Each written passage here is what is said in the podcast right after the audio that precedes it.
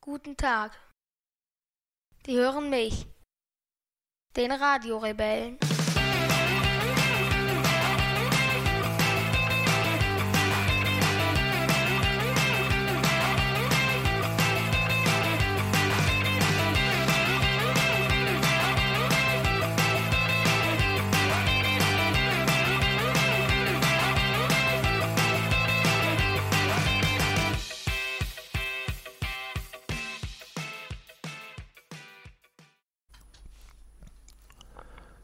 Zweiundzwanzigste November, 21 Uhr genau.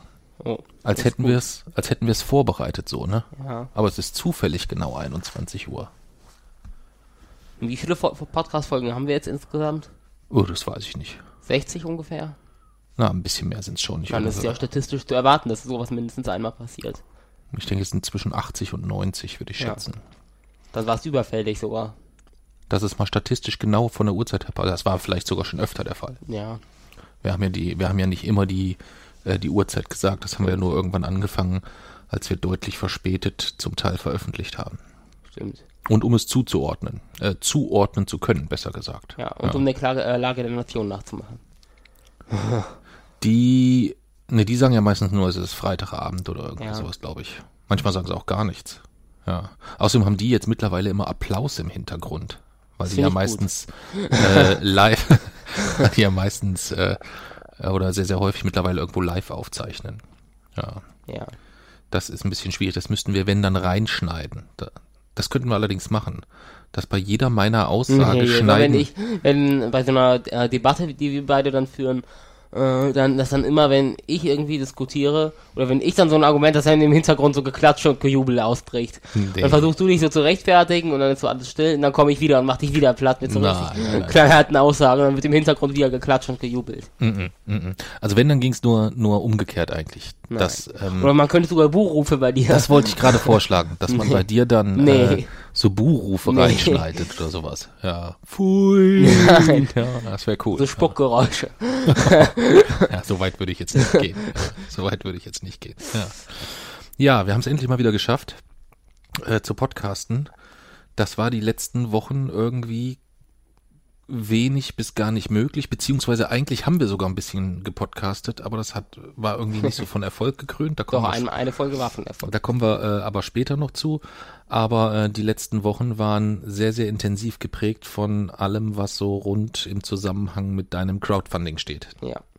welches mittlerweile erfolgreich beendet ist mit einer Gesamtspendensumme von äh, 12.679 Euro.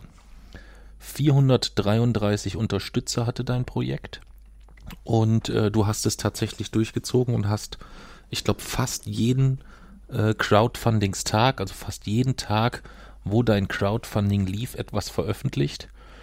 Das bedeutete, dass du in den 30 Aktionstagen im Schnitt pro Tag Dankeschöns für 422 Euro äh, insgesamt äh, äh, erzielt hast.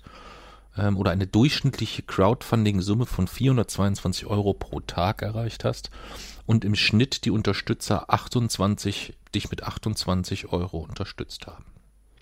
Ja, und ich glaube auch das Verhältnis zwischen äh, Anzahl der Unterstützer und der Gesamtsumme war ziemlich hoch, oder? Dann, Das war für mich, ähm, das also war auch höher als der Durchschnitt, den den Startnext angegeben hast.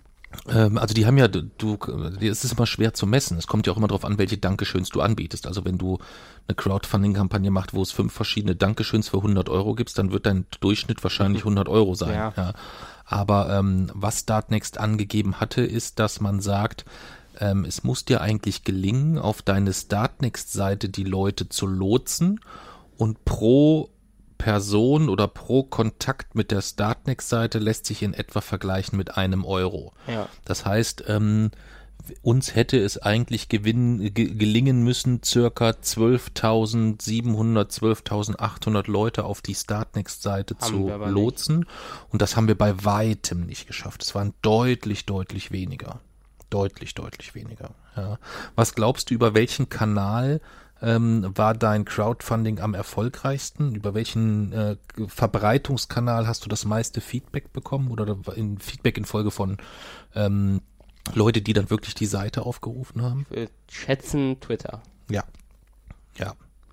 Es war die ersten drei, vier Tage noch ein bisschen anders. Ja. Ähm, aber allgemein war die Anzahl der Teilungen oder so dann doch geringer als sie. Es ging dann zum Schluss dann auch mal deutlich in die Höhe, aber sie war trotzdem noch geringer als das, was ich erwartet habe. Ja, ich habe das äh, mit, mit Verwunderung beobachtet. Ich habe ehrlich gesagt auch am Anfang gedacht, äh, ich weiß nicht, da, da tourte wieder irgend so ein Alice Weidel-Tweet durch die Gegend irgendwie mit 600 Teilungen innerhalb von zwölf Stunden und dein Crowdfunding startete und es waren dann irgendwie so, so 80, 90 Teilungen und dann hast du das erste Mal deinen Unmut geäußert ja. ähm, und ich habe äh, ich bin jetzt bei 700 oder 800. Also genau, und habe gespannt die Statistiken verfolgt. Und dann kam äh, ganz entscheidend, glaube ich, mit äh, Ralf Gunnisch. Ja. Und äh, der äh, äh, jetzt, ich sag mal nicht den, den Klarnamen der, der Dagobert nennen wir ihn jetzt ja. einfach mal. Ja, das waren, glaube ich, die beiden, die es relativ zeitgleich dann nochmal verbreitet und geteilt haben und sich dann auch sowas wie eine, wie eine gewisse Viralität eingestellt hat, sage ich mal vorsichtig. Und dann ging das auch ganz, ganz gut zur Sache. Und am Ende des Crowdfundings war es tatsächlich so, dass 2000 Leute über Twitter kamen auf deine Seite. Was ähm, wenig ist, trotzdem. Was unterm Strich, wenn man bedenkt, 600 Teilungen auf Twitter, das war, ist, ich, keine Ahnung, ich habe damals nicht geguckt, welche Reichweite der Tweet hat, aber das war bestimmt nicht wenig. Ähm, und doch sind es dann in Anführungszeichen nur 2000, die sich dann äh, auf die, äh, die sich zumindest mal angeschaut haben. Ja, was vielleicht so ein bisschen entweder dafür spricht, das Teaser-Video war kacke. Das könnte eine, könnte eine Variante, Variante sein. Oder halt auch, dass man, ähm, dass man das auch nicht zu sehr überschätzen darf, dass äh, wenn man nicht irgendwas, was, was teilt oder verbreitet, ähm, wo man sich drüber aufregen kann oder so. Das ist dann, glaube ich, immer so ein bisschen einfach oder erreicht schneller eine Viralität oder so. Weißt du? Ja. Aber die Anzahl der verkauften Bücher ist zu gering. Ja. Das hast du mir äh, mitgeteilt. Wir haben ursprünglich, hast du geplant, 1968 Bücher ja. zu drucken, weil äh, dein Buch eigentlich gedanklich so ein bisschen 1968 anfängt. Also nicht das Buch fängt 1968 an, aber 1968 äh, äh, Erklärst du doch selber, warum erkläre ich das eigentlich? ist ja dein Buch. 1968 war Apollo 8, wo die ersten Menschen äh, endgültig die Erde verlassen haben. Und durch das Foto, welches dann aus der Mondumlaufbahn entstanden ist, kam eigentlich so, das war eigentlich so der Beginn des Themas Umweltschutz überhaupt erst. Hm. Okay. Ja, und dann haben wir ganz schnell gemerkt, äh, 1968 könnte doch ein bisschen viel sein, sind runtergegangen auf 1000 und ähm, am Ende des Tages äh, sind es nicht einmal 500 geworden. Das hat dich bei aller Freude, dass du es so schnell erreicht hast und bei aller Fehlplanung unsererseits, dass wir auch insgesamt so völlig verplant, ver kalkuliert haben. Ja, richtig. Also, ähm, wir haben damit gerechnet, dass ich mindestens 1000 Bücher brauche, um überhaupt über die Schwelle zu kommen. Äh, nee, 1000 Bücher nicht für die Schwelle, sondern bei der Schwelle von war uns schon klar. Dadurch, dass das Buch 20 Euro kostet, ließ sich das ja relativ schnell Hast rechnen insgesamt. Nee, ich habe insgesamt am Anfang, äh, am Anfang, als wir die mit den anderen Preisen kalkuliert hatten, insgesamt, bevor wir die Druckpreise aus der Druckerei wir hatten doch schon immer mit ungefähr 20 Euro kalkuliert. Ich habe gesagt, letztendlich wird es ein Buch sein, wo du unter 20 Euro, welches du unter 20 Euro wahrscheinlich nicht verkaufen kannst. Das war immer so die, die Basis der Berechnung. Und ähm, als wir dann in der Druckerei waren und du gesagt hast, nee, ich will das äh, 100% Recyclingpapier und ich möchte das klimaneutral produzierte, also dieses Enviro Top, das Deluxe-Papier unter den äh, Recyclingpapieren, äh, und dann eigentlich bei jeder Entscheidung, die zu treffen hast, gesagt hast, was ist die ökologische Variante und für die Entscheidung wusste ich, dass der Druck relativ teuer wird. Und ähm, da haben wir äh, in unterschiedlichste Richtungen kalkuliert. Womit wir nicht gerechnet haben und was mich überrascht hat, ist, dass es ganz oder verhältnismäßig viele Unterstützer gab, die dir Geld gegeben haben, teilweise auch Summen 20, 25, 30 Euro und gar kein Dankeschön dafür ausgewählt haben. Das heißt, die haben dir, anstatt sich für 20 Euro das Buch zu kaufen, haben sie dir 30 Euro gegeben ohne das Buch, was mich ein bisschen irritiert hat, muss ich sagen. Das, das kann gut sein, aber es erfüllt halt selber noch keinen Zweck. Es kann gut sein, um mir mehr Geld für Marketing und so zu verschaffen, um dann wiederum mehr Leute zu erreichen. Aber am Ende des Tages geht es darum, wie viele Leute lesen das Buch und wie viele befolgen die Vorschläge Mhm, und, klar, und klar. Ja, Vorschriften eigentlich. Ja. Ja. Nein, das hast du ja in deinem, äh, in deinem Gesamtfazit, was du äh, am, am, am Schluss äh, der Kampagne äh, zusammengefasst hast, hast du das ja eigentlich ganz schön zusammengefasst, ähm, dass du einerseits, muss man es erstmal so sehen, die haben als 14-Jährigen, und ich weiß, dass du das nicht gerne hörst, aber das ist ja schon was Besonderes, als 14-Jährigen haben dir Menschen knapp 13.000 Euro anvertraut. Ähm, ganz, ganz viele davon für ein Buch, ohne zu wissen, was sie konkret erwartet oder was sie qualitativ erwarten können. Ich gehe ganz, ganz fest davon aus, dass dort niemand unzufrieden sein wird. Nein. Ja, also ich habe es gelesen, ich bin weiterhin ähm, inhaltlich sehr, sehr angetan.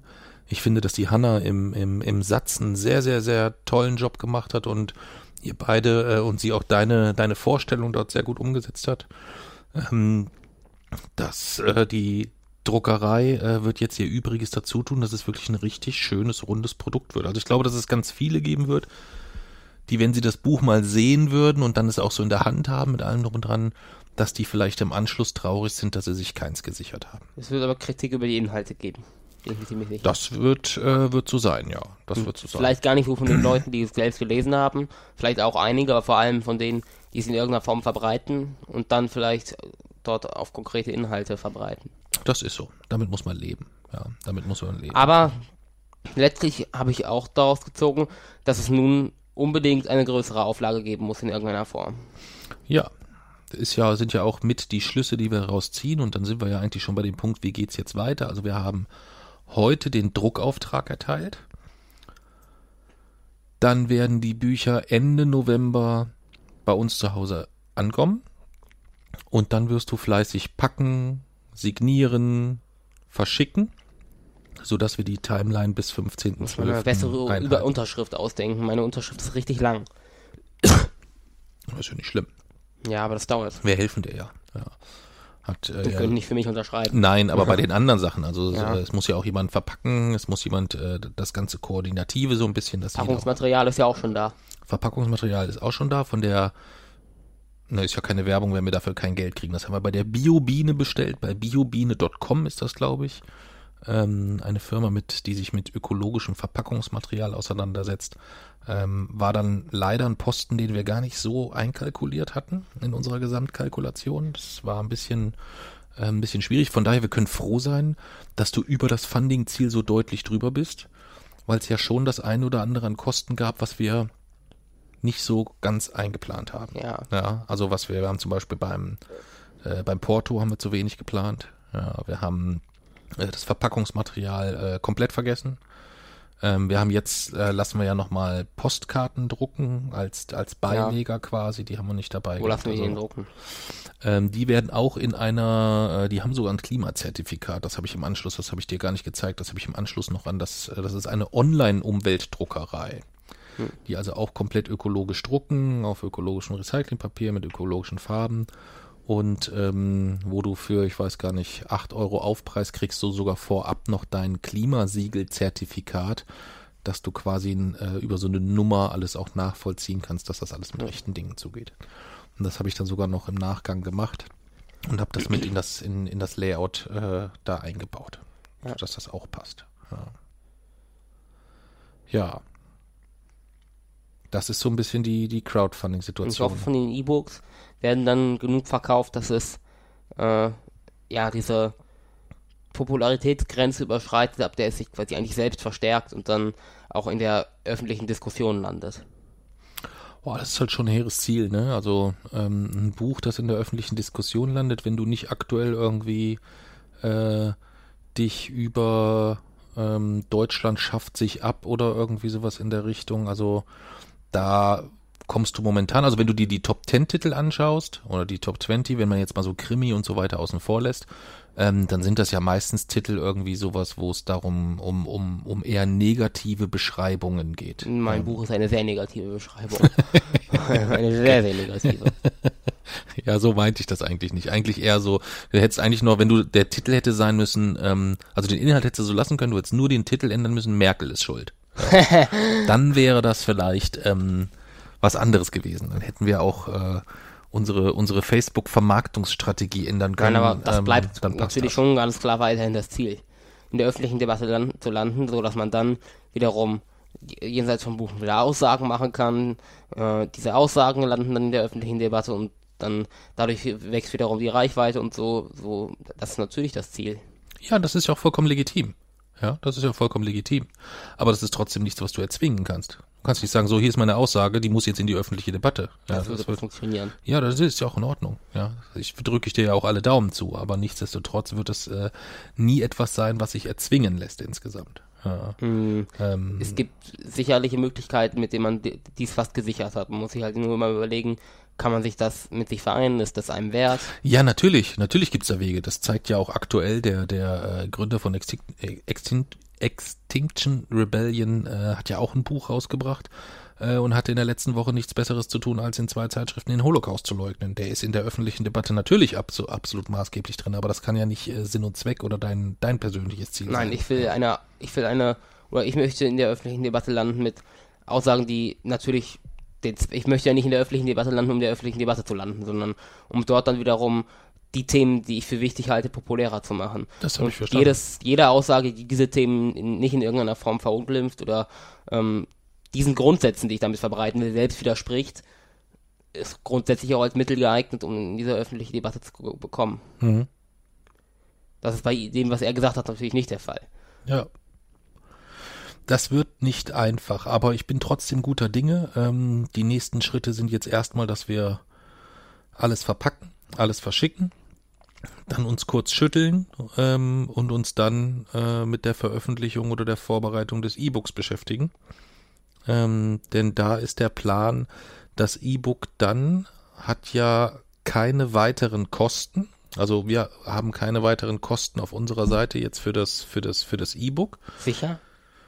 Das ist sicher. Also wir müssen das noch umwandeln, wieder aber das gesetzt ist werden, oder? ja, das ist aber alles schon einkalkuliert. Also das ist, ähm, das, das, das haben wir mit dem, äh, das kriegen wir über den Überschuss dreimal finanziert. Das ist also nicht das, nicht das Thema. Ähm, selbst wenn du dich jetzt tatsächlich dafür entschließt, da noch Illustrationen einzubauen, ähm, dann wird das Ganze zwar nochmal teurer, aber selbst das wäre machbar. Also du, egal wie man es dreht und wendet, du hast keine Kosten mehr für das Buch, die wir bezahlen müssen. So. Und äh, das Einzige, was man sich jetzt halt überlegen muss, ist, ähm, welchen Distributionspartner wählt man für das E-Book? Geht man da auf Tolino? Geht man da auf, äh, auf, auf äh, na, Kindle? Ähm, beide gleichzeitig. Da gibt's unterschiedlichste Modelle, unterschiedlichste ähm, Konditionen, ähm, was die Summen angeht, die du dann prozentual pro Buch abgeben musst. Ja. So. Und die grobe Idee ist ja, dass du sagst, du möchtest eigentlich, dass für ein E-Book 5 Euro bei der Nevin Supported Stiftung landen. Ja. Das heißt, wir werden es wahrscheinlich so machen, dass wir 5 Euro nehmen, die Distributionskosten da drauf packen. Dann sind das, meine, lass es jetzt mal ein Euro sein, das wird eine andere Summe sein, aber wir, wir rechnen jetzt einfach mal mit Euro. Dann packen wir einen Euro drauf und ähm, dann gibt's das E-Book quasi für 6 Euro. 5 Euro landen bei der Nevin Subotic Stiftung und 1 Euro behält dann äh, Thalia, Weltbild, äh, Amazon oder wer auch immer. Ja. Das ist der Plan. Richtig? Ja, und vielleicht äh, reicht, werde ich damit ja schon die 50.000 Euro schaffen.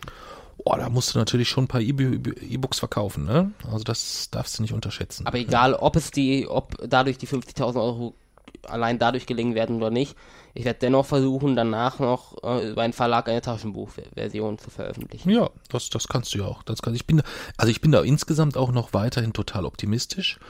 Ähm, ich finde nur, wenn man so ein Crowdfunding-Resümee vielleicht auch ein bisschen ziehen kann, dann muss man schon sagen, äh, ich habe dich selten so gefordert gesehen insgesamt. Das war schon auch, Das äh, das war schon auch, ähm, ich will nicht, doch, ich würde so sagen, das war schon auch grenzwertig, finde ich. Mhm. Also ich glaube, ich sag mal so, von all den Umweltschutzmaßnahmen, die ich bis jetzt getroffen habe, Hm. sei es in unserer Familie, für mich oder so, ist es die, die vom Stress-Nutzen-Verhältnis die effizienteste war. Okay. Weil ich mit, klar, mit viel Aufwand, ähm, aber ich habe mit sehr viel, mit viel Aufwand noch viel, viel, viel, viel mehr Menschen erreicht, die wiederum selbst diese Umweltschutzmaßnahmen machen. Deswegen war es, glaube ich, effizienter vom Aufwand her als die Umweltschutzmaßnahmen, die ich mir selbst oder euch aufhalte. Ja, natürlich, aus, aus dem Aspekt heraus. Mir ging es jetzt eher um den Aspekt, wenn ich jetzt überlege, an unsere Osteuropa-Tour, wie du nach drei Stunden Schlaf mit mir 25 Kilometer mit einem 15 Kilo Rucksack durch die Karpaten wanderst. Das ist kein Problem. Und es hatte ich überhaupt nicht, es, es war abends, du lagst, warst abends fit, du warst total, total fit oder ähm, als ich dich äh, Entspannung. ähm, ja, natürlich, aber es gibt halt so ganz viele Dinge, wo ich überrascht bin, wo ich sage, wo holt der Junge die, die Power, die Ausdauer, die Kondition, die, die, die Hartnäckigkeit her. Ähm, jetzt beim Crowdfunding war es so, dass ich erstmals Sorge hatte, dass du den Punkt nicht erwischst, wo du sagst, jetzt mache ich aber auch mal ein bisschen langsamer. Weißt du, was ich meine? Ja, aber überleg mal, wie viel ich mir selbst hätte aufhalten müssen, um diese ökologische Wirkung zu bekommen, die ich jetzt dadurch bekommen habe. Wäre wahrscheinlich noch viel mehr gewesen, oder? Da, da, Jason, das steht gar nicht. Mir geht's jetzt gar nicht um das, was du erreichst. Mir geht's jetzt wirklich um dich persönlich als mein Sohn, wo ich mir Sorgen mache. Das ist der, das ist der Aspekt. Mir geht's nicht darum, dass ich, dass ich sage, äh, äh, ich finde das gut, dass du es durchgezogen hast, oder ich finde es schlecht, dass du es durchgezogen hast. Das ist auch überhaupt keine Wertung insgesamt. Es war einfach ein Punkt, wo ich gemerkt habe, uiuiui, ähm, da hängt aber jetzt schon noch mal ordentlich was dran und dass du so ein bisschen auf dem Zahnfleisch gehst am Schluss. Das habe ich, das Ja, habe ich deutlich das ist gemerkt. halt Arbeit. Ja, um Gottes Willen. Ich, deswegen äh, habe ich mich ja auch da so wenig wie möglich eingemischt, habe nur immer wieder gefragt, gibt's irgendwas, wo ich unterstützen kann? Ähm, aber ich kann da halt auch nicht so viel helfen. Das ist ja schon auch ein Problem. Ja. Ja. Aber es war irgendwie auch mal cool, wieder ein bisschen gefordert zu werden. Ja, glaube ich. Aber es ist ja auch noch nicht vorbei. Das ja. stimmt. So, Habe ja auch noch nicht das erreicht, was ich erreichen will, deswegen kann es auch gar nicht vorbei sein. Nein, aber es gilt jetzt erstmal 400 Adressen äh, auf, auf Päckchen zu packen, die Päckchen richtig zu packen, alles richtig zu verschicken, zu versenden, etc. Gut, das ist ja einfach nur eine Fleißsache wieder. Da hat ja, kann ja nichts mehr scheitern, wirklich, sondern das ist, ist das- die Arbeit, die muss ich umsetzen und dann ist sicher, was dabei rauskommt. Interessant wo es, wird es eigentlich wieder danach, wenn man improvisieren muss oder so. hm, okay, verstehe. Obwohl das trotzdem, glaube ich, es wird halt einfach anstrengend jetzt, das Packen und so. Hm. Und langweilig. Aber wenn du jetzt nochmal so zurückblickst und du würdest sagen, ähm, du hattest ja einen Verlag eigentlich so ein bisschen auch am Anfang ausgeschlossen, weil du A gesagt hast, naja, mir sind 12% pro Buch einfach ein bisschen wenig. Ähm, und B, weil du dir ja nicht reinreden lassen wolltest, wie wird es gedruckt und so weiter. Ähm, wenn man jetzt mal davon ausgehen würde, vorher hätte ein Verlag gesagt, okay, ich komme dir mit dem Druck entgegen und dafür bekommst du dann statt 12% pro Buch nur 10%.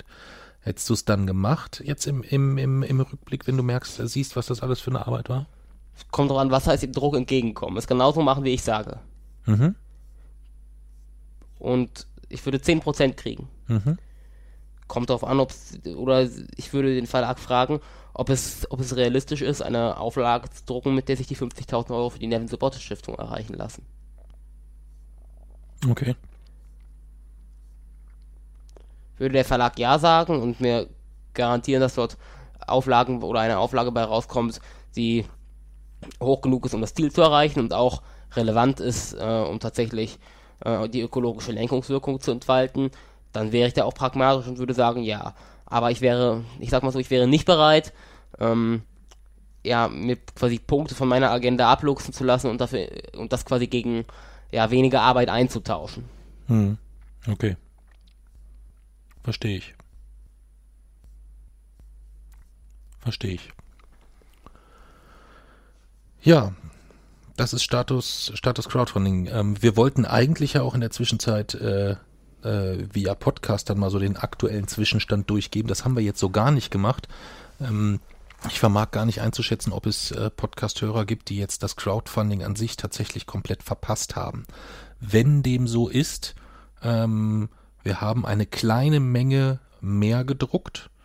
Ähm, wer also das Buch äh, via Crowdfunding A nicht äh, sich sichern konnte, weil Kreditkarte ging nicht oder Zahlungsmodalitäten oder ich traue Startnext nicht oder äh, tausende von Gründen oder ich habe es einfach verpasst oder ich war im Urlaub oder ähm, ich habe es jetzt erst verstanden, wie es funktioniert, der kann uns eine Mail schicken an wochenendrebell.wochenendrebell.de und dann finden wir ähm, dort sicherlich noch eine Lösung.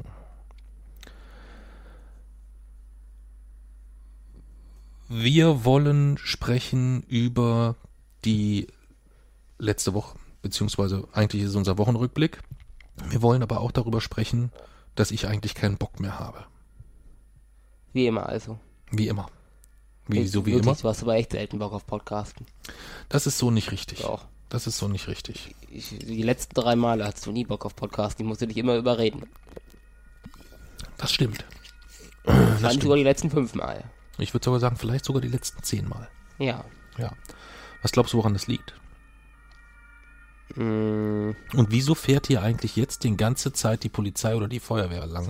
Mit äh, Sirenen? Also ich, ne ich nehme mich selbst ja nicht außen vor. Ich hatte auch in letzter Zeit relativ häufig keinen Bock mehr.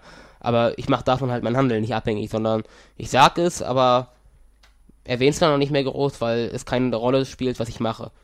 Hm. Aber ähm, was für mich ganz, ganz wichtig ist, bei allem, was wir tun, ne? Und wir machen ja jetzt echt auf ganz vielen Ebenen ganz, ganz viele Sachen. Das Wichtigste ist für mich irgendwie, dass es etwas ist, wo wir beide auch Freude dran haben. Und ähm, Das Wichtigste nicht, aber es ist wichtig. es ist, es gehört mit zu den wichtigen Punkten. Es ist, ich sage mal, äh, dauerhaft gesehen ist es ein Ausschlusskriterium, wenn es nicht erfüllt wird. Das ist bei mir nicht so. Das ist bei dir nicht so, das weiß ich. Bei mir ist es aber so. Bei mir ist es wirklich ein Ausschlusskriterium. Und ähm, ich glaube halt im Rückblick, dass wir einen Fehler gemacht haben, als wir versucht haben, unseren Podcast in ein Konzept zu zwängen.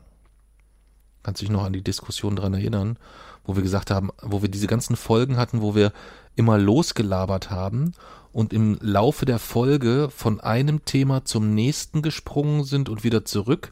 Dann haben wir am Schluss der Folge plötzlich gemerkt, dass wir das erste Thema gar nicht zu Ende besprochen haben. Und es war eigentlich ein reines Sammelsurium an Ausflügen, an, an, an, an Diskursausflügen in alle Richtungen. Also ich sag mal so, das, diesen Zustand fand ich auch nicht gut. Ich fand, das, also das, was wir jetzt hatten, das letzte Mal, oder die letzten Male, ist nicht der Idealzustand. Das, was wir am Anfang hatten, ist nicht der Idealzustand. Diese ja, ähm, Konzeptänderung, eigentlich nur diese Anschaffung des Konzepts, hat nicht den Erfolg gebracht, den ich mir versprochen habe, aber es hat das Ganze auch nicht schlechter gemacht. Also, ich sag mal so, ich finde dass wir, oder dass jetzt dieses Extreme eigentlich, also dass wir teilweise nur noch ein Konzept eigentlich so abgearbeitet haben, finde ich, ist von der Wertigkeit ungefähr genauso wie das, was wir vorher gemacht haben. Also ich finde, nichts davon ist jetzt der goldene Weg. Okay.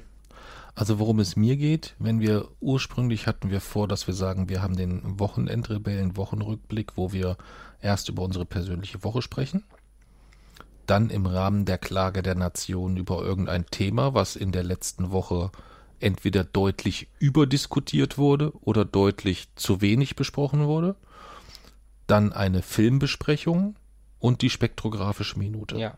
So. Und es hat halt ganz häufig dazu geführt, dass wir panisch uns noch irgendwie am Vorabend nachts äh, um halb zwölf, als ich nach Hause komme, noch irgendeinen Film anschauen mussten, nur damit wir am nächsten Tag podcasten können. Oder wir, ähm, als du dann gesagt hast, der Podcast, die Podcast-Folge muss spätestens morgen raus, weil du da ja auch eine zeitliche Grenze gesetzt hast. Die habe ich aus Druck gesetzt, weil ich irgendwann, Das verstehe ich auch. Das verstehe ich vollkommen. Kann ich total nachvollziehen. Äh, absolut. Aber es hat halt dazu geführt, dass wir dann äh, in, in, in, in Themenbereichen uns halbgar mit beschäftigt haben, weil es uns zum Teil gar nicht interessiert hat. Wir über irgendwelche Rotzfilme gesprochen haben, die uns nicht die Bohne gejuckt haben insgesamt.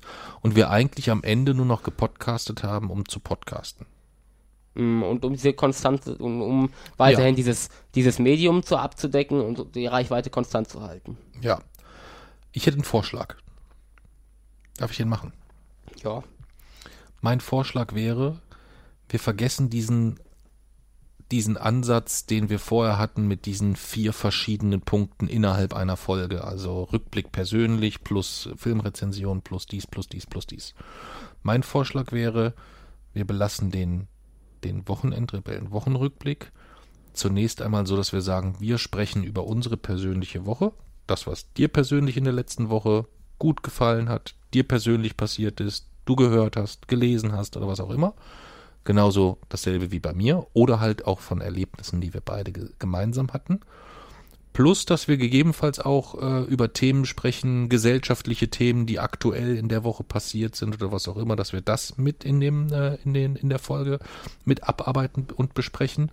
Und was natürlich äh, Thema sein soll, ähm, ist auch gegebenenfalls, dass es weiterhin einen festen Punkt wie die spektrographische Minute zum Beispiel gibt. Oder halt, wenn wir einen geilen Film gesehen haben, wir auch über den geilen Film sprechen können. Also dass wir uns in jeder Folge eines dieser Punkte raussuchen. Dass wir, ja, da, ich würde noch nicht mal sagen, dass wir jetzt uns, äh, also ich möchte nicht in die Situation kommen, dass wir uns wieder einigen müssen und sagen, ja, aber wir müssen jetzt doch noch einen Film gucken oder wir müssen jetzt noch dies. Dass sich jeder für jede Folge selbst sondern, sondern dass wir, kann. genau, dass wir sagen, wir sprechen über unsere persönliche Woche und äh, du suchst dir dann gegebenenfalls, wenn du sagst, äh, oh Mensch, da gab's äh, diese wissenschaftliche Entdeckung äh, in der vergangenen Woche, da möchte ich mit Papsi drüber sprechen, dann sprechen wir darüber. Und ich nehme das als spektrographische Minute. Und dann nehmen wir das entweder als spektrographische Minute, wir können das auch als Klage der Nation nehmen oder was auch immer, aber es ist nicht mehr dringlich der Zwang, dass wenn ich ein Thema habe, ähm, worüber ich mit dir sprechen möchte, dass ich dir das drei Tage vorher sage, dass du dich noch in die Tiefen recherchieren müsst, sondern ich möchte eigentlich nicht, dass du Informationen dazu sammelst, sondern ich werde hauptsächlich Themen haben, wo mich deine Meinung interessiert. ja. Und wenn du ein wissenschaftliches Thema hast, dann ist es vielleicht auch eher nicht so, dass selbst wenn ich acht Wochen recherchiere, dass ich dann noch informativ irgendwie unterstützen kann, sondern es ist dann vielleicht eher etwas, wo ich meinen Senf dazu abgebe, ob ich das für wichtig halte oder ich frage dich was dazu, was mich interessiert oder was auch immer. Und damit fangen wir heute ab heute an. Damit können wir auch ab heute anfangen, ja. Hast du denn schon was, worüber du sprechen willst diese Woche? Klar. Als Klage der Nation oder als was? Aber ich muss es doch nicht jedes Mal eingruppieren, oder? Doch. Ich muss es eingruppieren. Ja. Dann, gut, dann sind bei mir alle Themen meine Klagen der Nation. Das ist blöd. Wieso?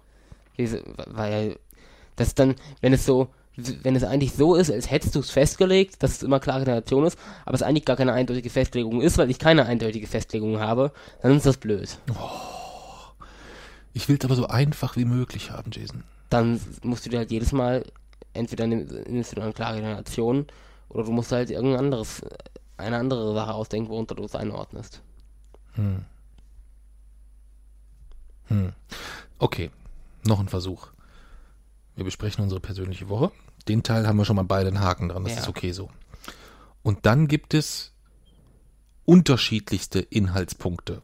Thema könnte sein eine Filmrezension, Ja. Thema könnte sein ein gesellschaftliches Thema, quasi Klage der Nation. Ja. Thema könnte sein eine wissenschaftliche Entdeckung, also spektrographische Minute. Wissenschaftliche Minute ab jetzt dann, ja. Äh, wissenschaftliche Minute. Ähm, Thema könnte sein ähm, mein persönliche Top 3 oder irgendwie sowas. Das heißt, die Gruppierungen, in die das passt, die können auch wachsen. Das heißt, es könnte auch sein, dass wir 70 verschiedene Gruppen haben, wo man das reinpacken könnte. Können wir das so, können wir so verbleiben? Ja. Dann würde ich dir die Gruppe jeweils sagen. Und dann würden wir die Gruppe mit aufnehmen und dann kann man sich bei dem nächsten Mal überlegen, in welche Gruppe passt das am besten. Und was ist deins heute? Äh, heute? Das ist äh, eine gute Frage. Ähm, Ich habe heute eine wissenschaftliche Minute. du hast eine wissenschaftliche Minute. Ähm, wollen wir dann mit deiner wissenschaftlichen Minute vielleicht anfangen? Wollen wir, müssten wir dann nicht eigentlich erst mit der Woche anfangen? Ach so, wir müssen mit unserer Woche anfangen, ja. Siehst du, es läuft ja schon wieder richtig gut bei uns. Ja, gleich die ganze Konzeption durcheinander gebracht. Dann sprechen wir über die ganzen Podcasts. Denn wir haben äh, eigentlich nicht nicht gepodcastet, sondern wir hatten in der vergangenen Woche sogar drei Podcast-Termine insgesamt. Und aus denen ist dann eine Folge entstanden. Wie kann das passieren, dass man dreimal podcasten will und es gibt dann nur eine Folge? Korrektur ist es eine Folge mit einem scheiß Sound entstanden. Nee, das stimmt nicht. Die eine Folge, die hat einen guten Sound. Du hast ohne, du hast deine Stimme ohne Mikro aufgenommen. Ja, das ist zu vernachlässigen. Stimmt, aber wenn man es so betrachtet, haben wir eigentlich drei Podcast-Folgen aufgenommen. Aber wir wollten drei aufnehmen und haben eigentlich keine in ausreichender Qualität hinbekommen. Ja. Das, die muss man, inhaltliche Qualität ist gut, der letzte. das muss man erstmal hinkriegen. Fangen wir vielleicht den Freitag an. Wir sind Freitag nach Dortmund gefahren zur Neven Subotic Stiftung ähm, und haben dort mit Neven Subotic gepodcastet. Beziehungsweise du hast mit Neven Subotic gepodcastet. Und ähm, Herausgekommen ist die exklusivste Podcast-Folge aller Zeiten, denn nur ich durfte sie hören. Ähm, ich saß dabei, war der Technikverantwortliche, wenn man so will. Und herausgekommen ist ein total großartiges Gespräch, in dem genau ein einziges Mal das Wort Fußball gefallen Überhaupt? ist. Ja, Ist es? einmal, als Nevin sich vorgestellt hat. Ah. Wo er gesagt hat, manche kennen mich vielleicht als Fußballprofi. Ähm, und danach ist nicht ein einziges Mal mehr das Wort Fußball gefallen, beziehungsweise Fußball im weitesten Sinne Thema gewesen. Es war so ein großartiges Gespräch. Ich hätte euch noch Stunden Ja. zuhören können. Aber, und da kommen wir zum, zur, zur ersten großen, mir auch sehr, sehr, sehr unangenehmen äh, und peinlichen Situation. Wir waren nämlich vor einigen Wochen beim, waren wir ja beim Rasenfunk eingeladen, beim Max. Und ich habe damals noch ein bisschen geschmunzelt. Ich weiß nicht, ob du dich dran erinnerst. Da waren auf dem Tisch war das Aufnahmegerät.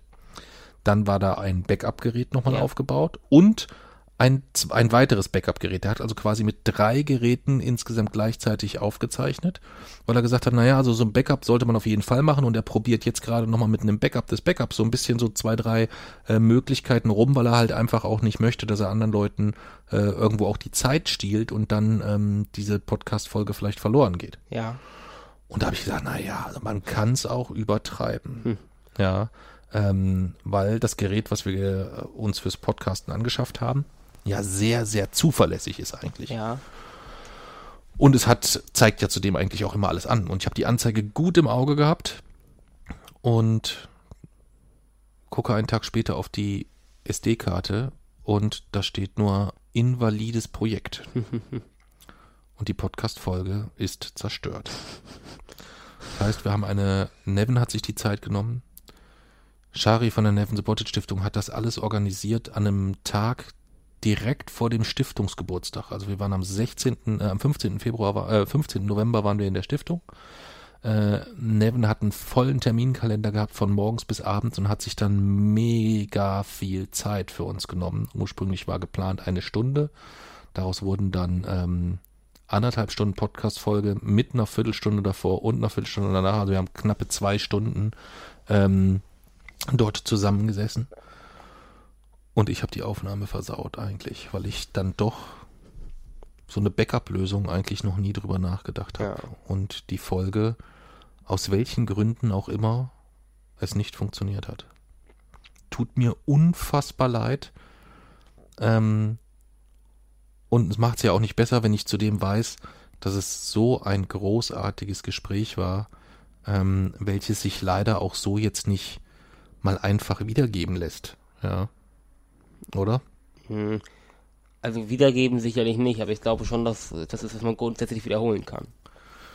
Ja, aber so, also man wird es so nicht eins zu eins wiederholen können, weil es für dich natürlich auch immer schwierig ist, irgendwie so dieselben Sachen nochmal zu sagen oder so. Und es war halt Oder einfach irgendwie eine andere Situation schaffen, dass wir irgendwie mit zwei Leuten podcasten oder irgendwie sowas. Hm. Sonst wird das, kann das ja, ich habe ja immer nur, habe jetzt Gespräche in eine Richtung gelenkt, dann nächstes Mal kann es dann in eine ganz andere Richtung gehen. Es ist mir so unglaublich unangenehm, ähm, weil ich glaube, dass die Podcast-Folge genau eins der großen Probleme gelöst hat, die wir im Rahmen deines Crowdfundings oder im Rahmen unserer Arbeit für die Nevin Subotic Stiftung ähm, häufig hatten, das eigentlich schön kompakt vom äh, vom Vorsitzenden der Stiftung selber, vom Gründer der Stiftung selber, vom Leiter der Stiftung selber ähm, sehr, sehr gut erklärt wurde, welche Arbeit sie machen, wie sie sie machen, worauf sie achten. Ähm, es gibt so ganz viele Aspekte, die du mit deinen, mit deinen Fragen dort ähm, ja schon auch gut vorgelegt hast. Ja. Also da, ähm, es waren ja sehr, sehr viele Fragen, wo du die Antwort kanntest eigentlich, äh, wo es dir eigentlich darum ging, wirklich ähm, das einfach nochmal äh, per Audio festzuhalten, damit es auch jeder andere versteht. Ähm, und es ist einfach super gelungene Folge gewesen und tut mir so unglaublich leid, ähm, dass das so jetzt nicht veröffentlichbar ist. Ja. Ähm, du hast am Schluss äh, zusammen mit Nevin aufgerufen, ähm, dass man äh, auf der Seite der Nevin Subotic Stiftung haben wir ja eine Aktion angelegt quasi. Also unsere Benefiz-Lesereise ist nichts anderes als eine Aktion, die wir dort angelegt haben. Ähm, Aktionen kann dort jeder anlegen. Also jeder ist dort in der Lage, ein eigenes kleines Unterkonto äh, auf der Stiftungsseite einzurichten und zu sagen, hey, ich sammle hier Geld unter dem Motto XYZ, ich will keine Weihnachtsgeschenke, beschenkt mich hier dann schickt man den Link quasi all seinen Freunden und Verwandten, die einen zu Weihnachten ansonsten beschenken und die können dann dort direkt auf dieses Unterkonto überweisen mit einem netten Gruß oder was auch immer und dann hat man ruckzuck ein gewisses Sümmchen zusammen, wo halt steht, das sind Klaus seine Weihnachtsgeschenke. Und da habt ihr gemeinsam aufgerufen, dass dort eigentlich jetzt schon jeder vielleicht auch einfach seinen nächsten Geburtstag mal anlegen könnte bevor er sich ähm, das 26. Mal vielleicht mit Dingen beschenken lässt, die er gar nicht so richtig brauchen kann, dort jetzt seinen Geburtstag an, äh, anlegt und in seinen Netzwerken ähm, das mitteilt, dass er anstatt Geburtstagsgeschenke sich freuen würde, wenn seine Kampagne unterstützt wird. Ähm, und ich war ganz fest davon überzeugt, dass das war so perfekt platziert nach dieser großartigen Erklärung, was mit dem Geld ähm, passiert, wie effizient das Geld eingesetzt wird, welche Kontrollmechanismen es gibt, dass so viel Spendengeld direkt im Projekt landet, weil halt drumherum die ganzen Verwaltungskosten und Co. von, von Neven getragen werden, so dass ich mir sicher war, dass eigentlich jeder Hörer sofort sich auf diese Internetseite stürzt und seinen Geburtstag ähm, als Aktion bei der Neven Subotic als Spendenaktion anlegt. Ja. Ähm, Wie gesagt, ich glaube, dass man das nochmal hinkriegen kann. Wir werden es sehen. Ähm, es ist natürlich schon auch so, dass äh, bei Nevin der Terminkalender jetzt nicht so ist, dass der dort äh, äh Backup-Termine für unfähige Podcaster hinterlegt Sie hat. Ja, Zeit. Ähm, ja, natürlich, natürlich. Ähm, wenn sich irgendwann die Zeit ergeben sollte, ähm, dass das wieder passt, ähm, äh, dann werden wir mit 23 verschiedenen Aufnahmegeräten da auch sicherlich anreisen ja, aber momentan ist das halt ein wenig schwierig. Das war die erste Folge, die wir am Freitag hätten, die wir aufgenommen haben, aber die wir halt nicht veröffentlichen können. Am Samstag war die Situation ein bisschen anders gelagert. Da sind wir nach Berlin gefahren. Da wollten wir uns oder haben wir uns getroffen mit dem Pepo. Der Pepo hatte mich eingeladen, mit ihm im Frontaldialog-Podcast zu podcasten. Aber das hat auch nicht geklappt. Ja, das hat äh, nicht geklappt, äh, aus unterschiedlichsten Gründen, irgendwie mit Aufnahmegeräten, dann haben wir, äh, er hatte keins dabei und das, das hat alles nicht geklappt und ähm, dann hatten wir zwar eins dabei, aber das wusste er nicht, also wir haben uns dann einfach nur getroffen, ein bisschen unterhalten, ähm, fast ein bisschen Ärger gehabt mit dem Ordnungsamt, nee, das fast muss ich streichen eigentlich, ne? Wieso? Also war, war in der, in der, als wir da in dem Café waren, wo, wo er wo sich mit dem Ordnungsamt angelegt einfach hat. So vor allem. Einfach, einfach völlig grundlos. Ja, völlig grundlos einfach mal das, das Ordnungsamt angemacht. Ja, ähm, war sehr, äh, war sehr amüsant. Ähm, und äh, ihr habt euch dann halt nochmal so ein bisschen, äh, ein bisschen unterhalten, aber wir haben halt nicht gepodcastet. Ähm, und dann sind wir weitergefahren und das ist die einzige Podcast-Folge, die es zumindest mal äh, auf die auf die Speicherkarte ge geschafft hat äh, und die auch gut war ähm, wobei wir halt es nicht geschafft haben, drei Headsets an das Aufnahmegerät anzuschließen, so dass wir quasi du ein Headset hattest, unser Gast ein Headset hatte und ich quasi nur über das äh, also über das über das normale Außenmikro äh, des Geräts zu hören bin, was aber wahrscheinlich der Qualität der Folge nur marginal einen ähm, äh, nur marginal Einfluss hat. Denn wir haben uns getroffen mit Richard Kropf. Ähm, Richard ist äh, unter anderem der Drehbuchautor für Four Blocks ähm, und hat viele weitere Projekte, ähm, Projekte in den letzten Jahren durchgeführt und wir haben mit ihm gesprochen, was man so als Drehbuchautor macht ähm, und äh, wie so der Status ist des Wir Wochenendrebellenfilms und haben an ihm eigentlich mit ihm die erste Folge unseres neuen Podcast-Formats aufgezeichnet. Ja. Wie heißt das Format und wie funktioniert es? Also es ist ein Interviewformat, heißt 50-50 und es funktioniert so, dass wir, wie gesagt, immer einen Gast einladen und mit ihm die Hälfte der Zeit, die er vorgibt, über das Thema zu sprechen, wo, raus oder das über den Anlass eigentlich, wieso ähm, wir ihn halt einladen und weshalb man ihn vielleicht auch so ein bisschen kennt. Und dann die andere Hälfte des Podcasts werden Fragen aus einer Losbox gezogen. Genau. Der Gast gibt die Zeit vor. Das heißt, wenn der Gast sagt, ich habe eine Stunde Zeit für euch. Dann podcasten wir die ersten 30 Minuten zu einem vorgegebenen Thema, welches meistens zu dem Gast natürlich irgendwo auch passt. Und die zweiten 30 Minuten hast du eine große, bunte Losbox mit Fragen, ähm, wo du eine Frage nach der anderen ziehst, die dem Gast stellst. Und er hat dann nur bei einer gewissen Anzahl an Fragen die Möglichkeit zu sagen, diese Frage schiebe ich zurück an dich. Ja. Wir haben beim, beim äh, im Gespräch mit Richard haben wir uns auf drei Fragen geeinigt. Ich denke, zukünftig muss man immer so ein bisschen gucken, wie groß ist das Zeitfenster, das uns ein Gast gibt. Ja. also wenn jetzt irgendwann äh, Christian Lindner mit dir im 50-50-Podcast sitzt und sagt, hey, ich habe nur zehn Minuten für euch und du kannst nur fünf Minuten Fragen stellen, ich würde sagen, dann darf er gar keine Frage zurückschieben. Ja. Wenn aber ähm, du acht Stunden lang mit irgendjemandem den mega Dauer-Podcast aufnimmst, dann darf der vielleicht auch zehn Fragen zurückschieben. Ja. Ja, ist eine ganz großartige Folge geworden. Ähm, sehr lustig. Wer also Interesse daran äh, hat zu erfahren, was zum Beispiel Richards, Richard Kropfs hässlichstes Körperteil ist, äh, darf sich demnächst freuen ähm, auf die Erstveröffentlichung unseres 50-50 Podcasts. Und ähm, wir haben auch schon weitere Gäste im Hinterkopf, wollen wir noch nicht zu viel verraten. Äh, von einigen haben wir auch schon Zusagen. Ein paar haben wir noch nicht angefragt, wo wir aber eigentlich sehr optimistisch sind, was die Zusagen angeht. Und wir haben noch eine große, große Wunschliste mit Leuten, äh, die wir noch gar nicht angefragt haben. Und mit Leuten, Ähm, die sich jetzt immer, oder der Gast darf sich immer noch Leute wünschen, die er gerne in dem Interview sehen Ja. würde. Ja. Und die werden wir auch immer anfragen. Wobei das natürlich dann durchaus auch mal ähm, unrealistisch sein kann. Harald äh, Lesch. Wenn jetzt äh, Harald Lesch weiß ich nicht. Also wenn Harald Lesch dein Buch gelesen hat, ähm, dann wird der wahrscheinlich erstmal sagen, wow, mit dem Jungen würde ich mich gerne mal unterhalten. Da bin ich ganz, Ja. ganz sicher. Die Frage ist, ob er es liest. Ja, da wird es ein bisschen schwieriger, ja. Aber wenn wir jetzt in der nächsten Folge einen Gast haben, der uns empfiehlt, äh, einen Podcast mit Donald Trump aufzunehmen, dann könnte es halt schwierig werden. Ja, den würde ich eher in der Kategorie unrealistisch äh, einordnen. Ja, Vor allem müssten wir den Podcast dann umbenennen, der heißt dann nicht mehr 50-50, sondern der heißt dann aufs Maul. Ja, wahrscheinlich. Aber das ist wieder ein anderes Thema. Ja, so sind aus drei Podcast-Folgen nur eine geworden. Ähm, aber eine gute. aber eine gute. Aber ähm, macht mich halt, was den, was den Freitag angeht, immer noch. Ähm, ich hoffe, Sehr, dass wir einen Wiederholungstermin finden. Ja, muss man gucken. Also dieses Jahr ist das völlig ausgeschlossen. Ja, aber ähm, im nächsten Jahr vielleicht lässt sich dann da was machen. Ja. Das war so die, die Woche, oder? Oder gab es noch was Spannendes? Mm, nee, Ich glaube also nicht. von Ne? meiner Seite aus nicht.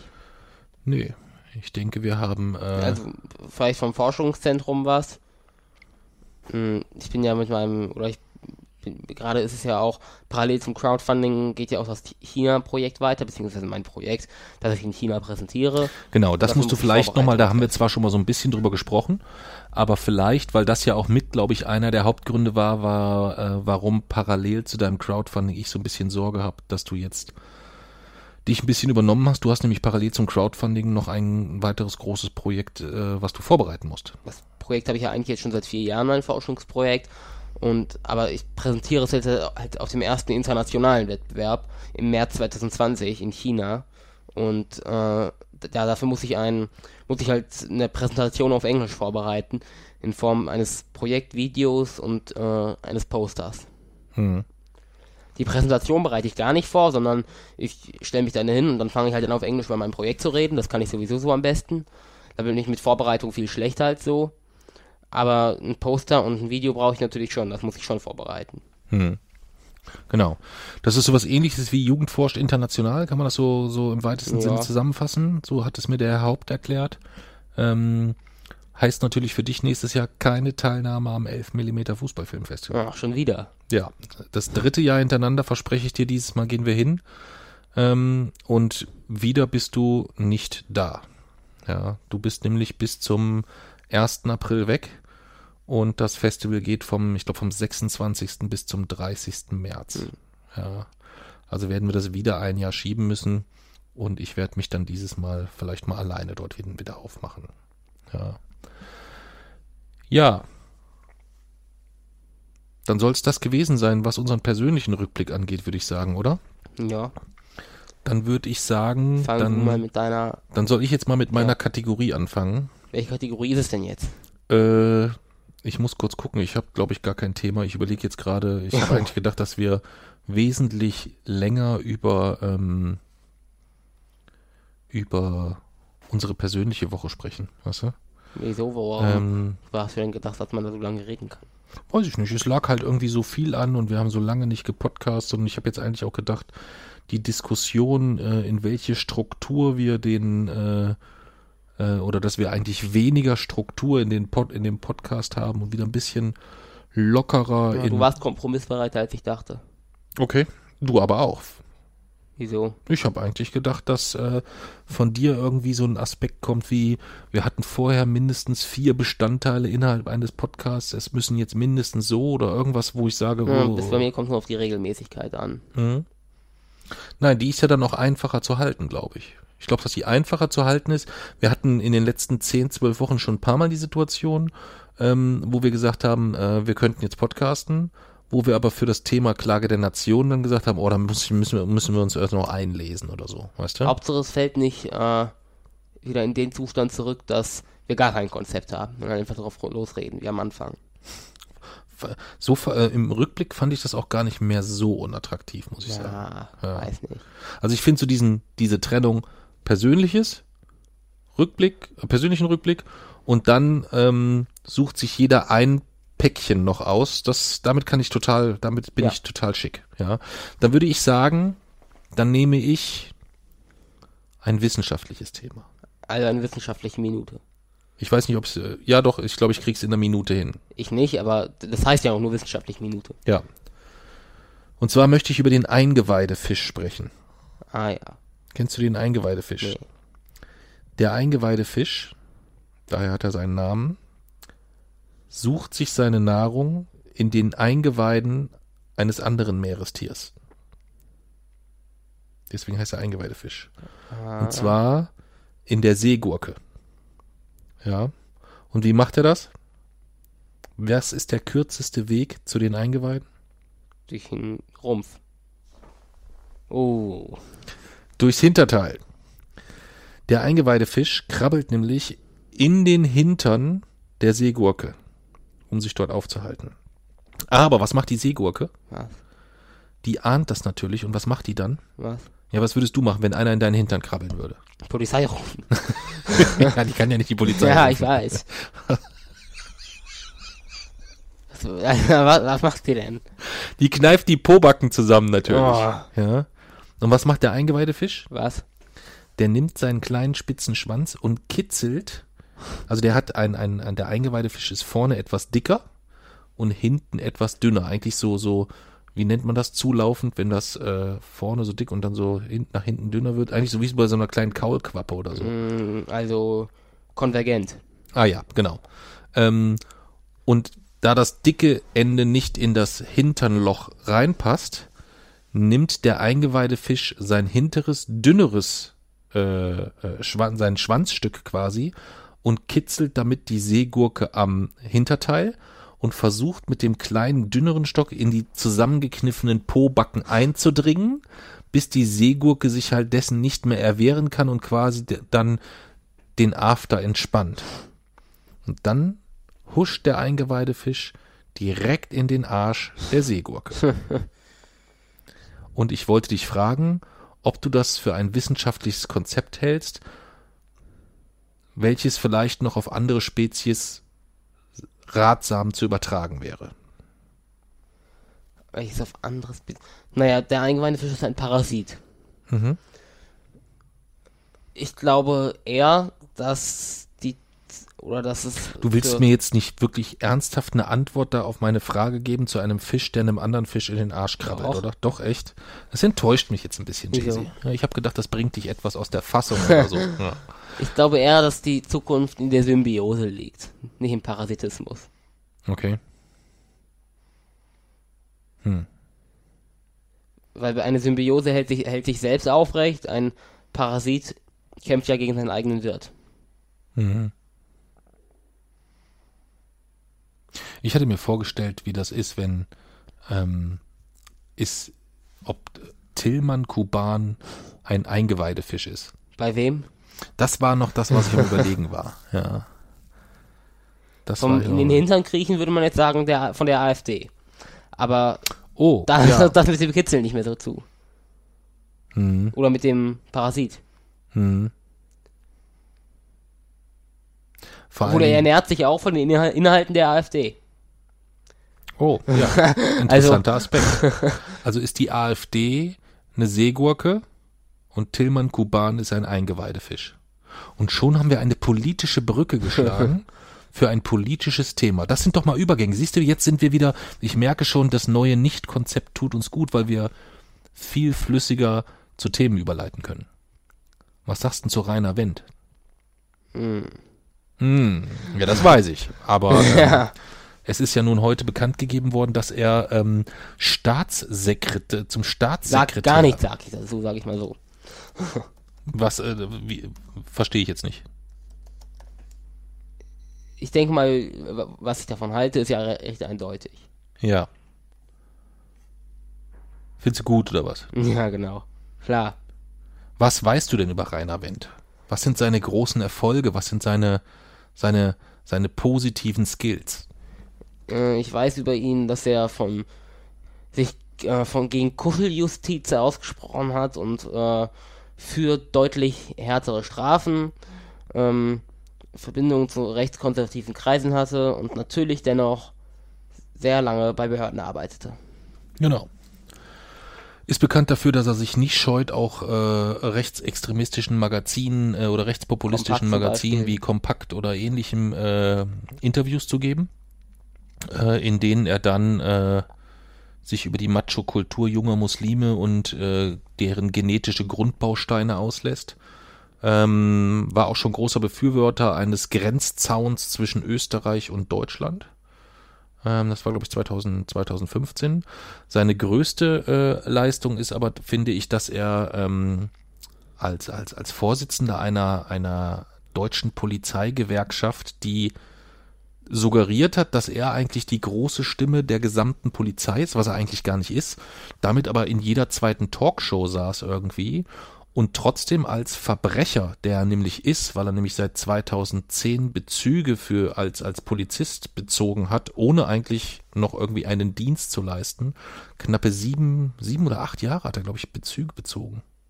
Kann das sein? Das Ich weiß gar nicht, genau. wie viele Jahre es sind. Ähm, der ist von der Arbeit freigestellt worden und bezog auf jeden Fall jahrelang noch, äh, noch, noch, noch Gehalt. Äh, wie viel war ich gar, weiß ich gar nicht. Und ist vor allem auch kurz vor der Freistellung noch äh, zu Unrecht ähm, befördert worden, was alles so. Also ein Betrüger, ein Verbrecher. Und ähm, umso gruseliger, dass er dann jetzt Staatssekretär von Sachsen-Anhalt wird ähm, und äh, CDU-Innenminister, wie heißt der, Haseloff? Ähm, Nee, er ist Ministerpräsident. äh, Ministerpräsident, Entschuldigung. Ähm, wie heißt der andere? Ah, irgendwas mit Stahl, oder? Wen meinst du denn? Sächsische Innenminister. Sachsen-Anhalt meinst du? Sachsen-Anhalt, ja. Das weiß ich nicht. Ah, komme ich jetzt? Stahl, Stahlknecht? Oder, oder Irgendwie, jetzt, jetzt, bin ich auch wieder drauf, aber ich kann, kann jetzt auch nicht genau den Namen. ja, es kann aber auch sein, dass ich bei Sachsen-Anhalt einfach nur irgendwas, der, der muss irgendwie Stahl heißen oder so. oder so, das kann natürlich auch sein, das weiß ich nicht. Nee, ist ja auch egal, die jedenfalls ähm, ist es einerseits ein nachvollziehbar kluger Schachzug der CDU, weil wenn man der AfD Stimmen wegluchsen will, dann ist das sicherlich mit Wendt möglich. Andererseits ist es natürlich ein Armutszeugnis und für jeden, der in den letzten Monaten und Jahren für mehr Glaubwürdigkeit in der Politik, in der Politik äh, plädiert hat, ein Megaschlag ins, mitten in die Fresse. Also das, das, das, das, das ist ja nach Maßen ist das ja ähm, der nächste große Skandal eigentlich insgesamt. Aber nicht so schwer wie Maaßen. Nee, der, der ist eigentlich noch, der ist ja jenseits von Gut und Böse. Ja. Der hat ja, der, also da, da wird, da gruselt's ein Jahr so ein bisschen, wenn man sich überlegt, der war über Jahre für eine Behörde verantwortlich, die keinerlei, kon, keinerlei griffigen Kontrollinstanzen unterlag. Ja. Ja. Das, was was NSU, was Rechtsterror, Rechtsextremismus in Deutschland, da wo wir heute stehen, das ist zu einem, einem nicht erkennbaren, deutlichen Anteil ähm, Verdienst von Maßen. Ja. Ganz, ganz sicher. Und äh, das Einzige, was wir wissen, ist, dass der Anteil hoch ist. Wie gruselig hoch er ist, das wissen wir nicht, aber wir wissen, Werden wir auch niemals wissen wahrscheinlich. das wir, werden wir wahrscheinlich auch niemals wissen. Das könnte gut sein. Ja. Das Oder es gibt ja auch niemanden, der Geheimdienste kontrollieren kann. Ja. Aber dass sich dieses ganze Verfassungsschützersystem nicht so wirklich äh, als, als plausibel erwiesen hat, ähm, das hätte ja spätestens nach dem NSU-Komplex ähm, Ja. äh, eigentlich klar sein müssen. Und auch jetzt ist es ja, dass eigentlich bei allen Fällen es so viele Verstrickungen und Verbandlungen gibt, auch diese ganze Lüb, der ganze Lübcke-Fall, das stinkt alles so dermaßen zum Himmel und es sind immer wieder dieselben er grob erkennbaren örtlichen Strukturen, dieselben Vernetzungen. Das ist schon etwas, ähm, wo es zumindest ja, der, also man kann vielleicht das System nicht von heute auf morgen ändern, aber es wäre doch trotzdem spätestens jetzt so, dass dort eine eine massive Transparenzoffensive geschehen müsste, dass also diese diese diese Akten in allen Fällen eigentlich der kompletten Öffentlichkeit zugänglich sein müssten. Da sind Ja. doch, da, da sind ja Decknamen und was weiß ich alles drin, ist ja kein Thema, aber es müsste doch trotzdem einfach einfach zugänglich sein, um dort ähm, wirklich eine, eine andere Transparenz zu Also schaffen. ich erinnere mich an einen Vorschlag der Bundestagsfraktion der Grünen zum Verfassungsschutz. Ähm, die vorsieht, den Verfassungsschutz in der jetzigen Form, also sowohl den Bundesverfassungsschutz als auch die ganzen Ämter, äh, Landesämter für Verfassungsschutz in ihrer jetzigen Form aufzulösen und aufzuteilen, halt in eine transparente Organisation, die äh, ja, in der Öffentlichkeit arbeiten muss und die der Öffentlichkeit gegenüber verpflichtet ist und halt äh, eine, äh, einen Geheimdienst, der äh, quasi im, unter Verschluss arbeiten darf. Aber bis jetzt wurde kein einziges Landesamt für Verfassungsschutz aufgelöst. Nö, nö. Und noch nicht mal alles sind zurückgetreten. Nee. Na, es ist halt auch, es ist halt auch schwierig, das Ganze, ähm, also ich bin weit weg von, von, äh, von denen, die sagen, das ganze System muss gekippt werden, also dieses gesamte politische System bringt nichts und so weiter. Welches denn? Weil was meint man damit? Ja, so ganz, ganz viele, die die ja einen einzelnen Kritikpunkt an irgendwas haben und dann eigentlich meinen, ähm, die ganze Demokratie ist eigentlich scheiße oder unser ganzes demokratisches System ist kacke. Das ist, das hängt ja ganz, ganz häufig dahinter. Das sind meistens ja auch Befürworter einer Diktatur, weil es ja dann schnellere, kürzere Wege, Entscheidungswege gibt auch Also insgesamt. ich finde, beim wirtschaftlichen System trifft das schon zum Beispiel. Wir reden ja aber jetzt vom, erstmal vom politischen System. So, Ja. so wie wir aufgestellt sind. Das ist erstmal ähm, grundsätzlich ein System, wo ich sage, ich finde es gut. Es hat ganz, ganz viele wichtige Kontrollinstanzen. Ähm, es ist vielleicht, ähm, das muss man überprüfen, kann man damit noch schnell genug reagieren in einer immer schneller werdenden Ja. Gesellschaft mit allem, was dazugehört. Wenn man sich jetzt überlegt, so die, auch diese ganzen sozialen Netze, wie schnell die gewachsen sind. Ja. Irgendwie TikTok hat eine Million, eine Milliarde Nutzer.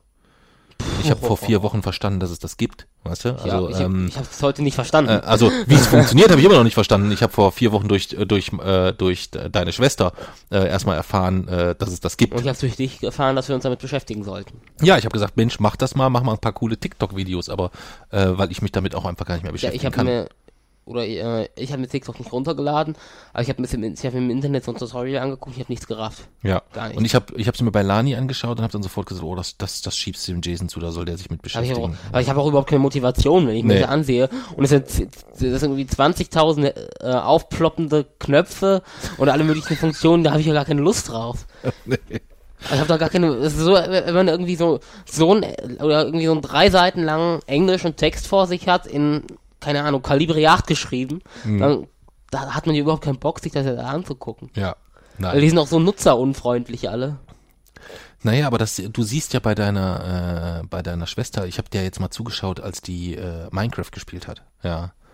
Das ist so unglaublich. Ich raff überhaupt nicht, was sie dort tut. Da blicke ich mittlerweile einigermaßen durch. Und es geht nur so tok, tok, tok, tok und dann fliegt hier wieder was dagegen und dann kommt der nächste und ich sage, was machst du da? Dann öffnet sich hier wieder ein Fenster und da schiebt sie irgendwas von links nach rechts und so. Und auch mit einer Geschwindigkeit, wo ich nur sage, uff, Gut, das könnte ich auch nicht, aber da blicke ich, blick zumindest hinter das durch, was ihr da macht. echt? Nee, gar nicht, gar nicht. Ganz, ganz, äh, ganz, ganz gruselig, ja. Ganz, ganz gruselig. Aber zum Beispiel, äh, wenn die Demokratie derzeit äh, keine stabilen Mehrheiten für radikale Klimaschutzmaßnahmen liefert, dann muss man sich natürlich schon überlegen, wie umgeht man das. Okay.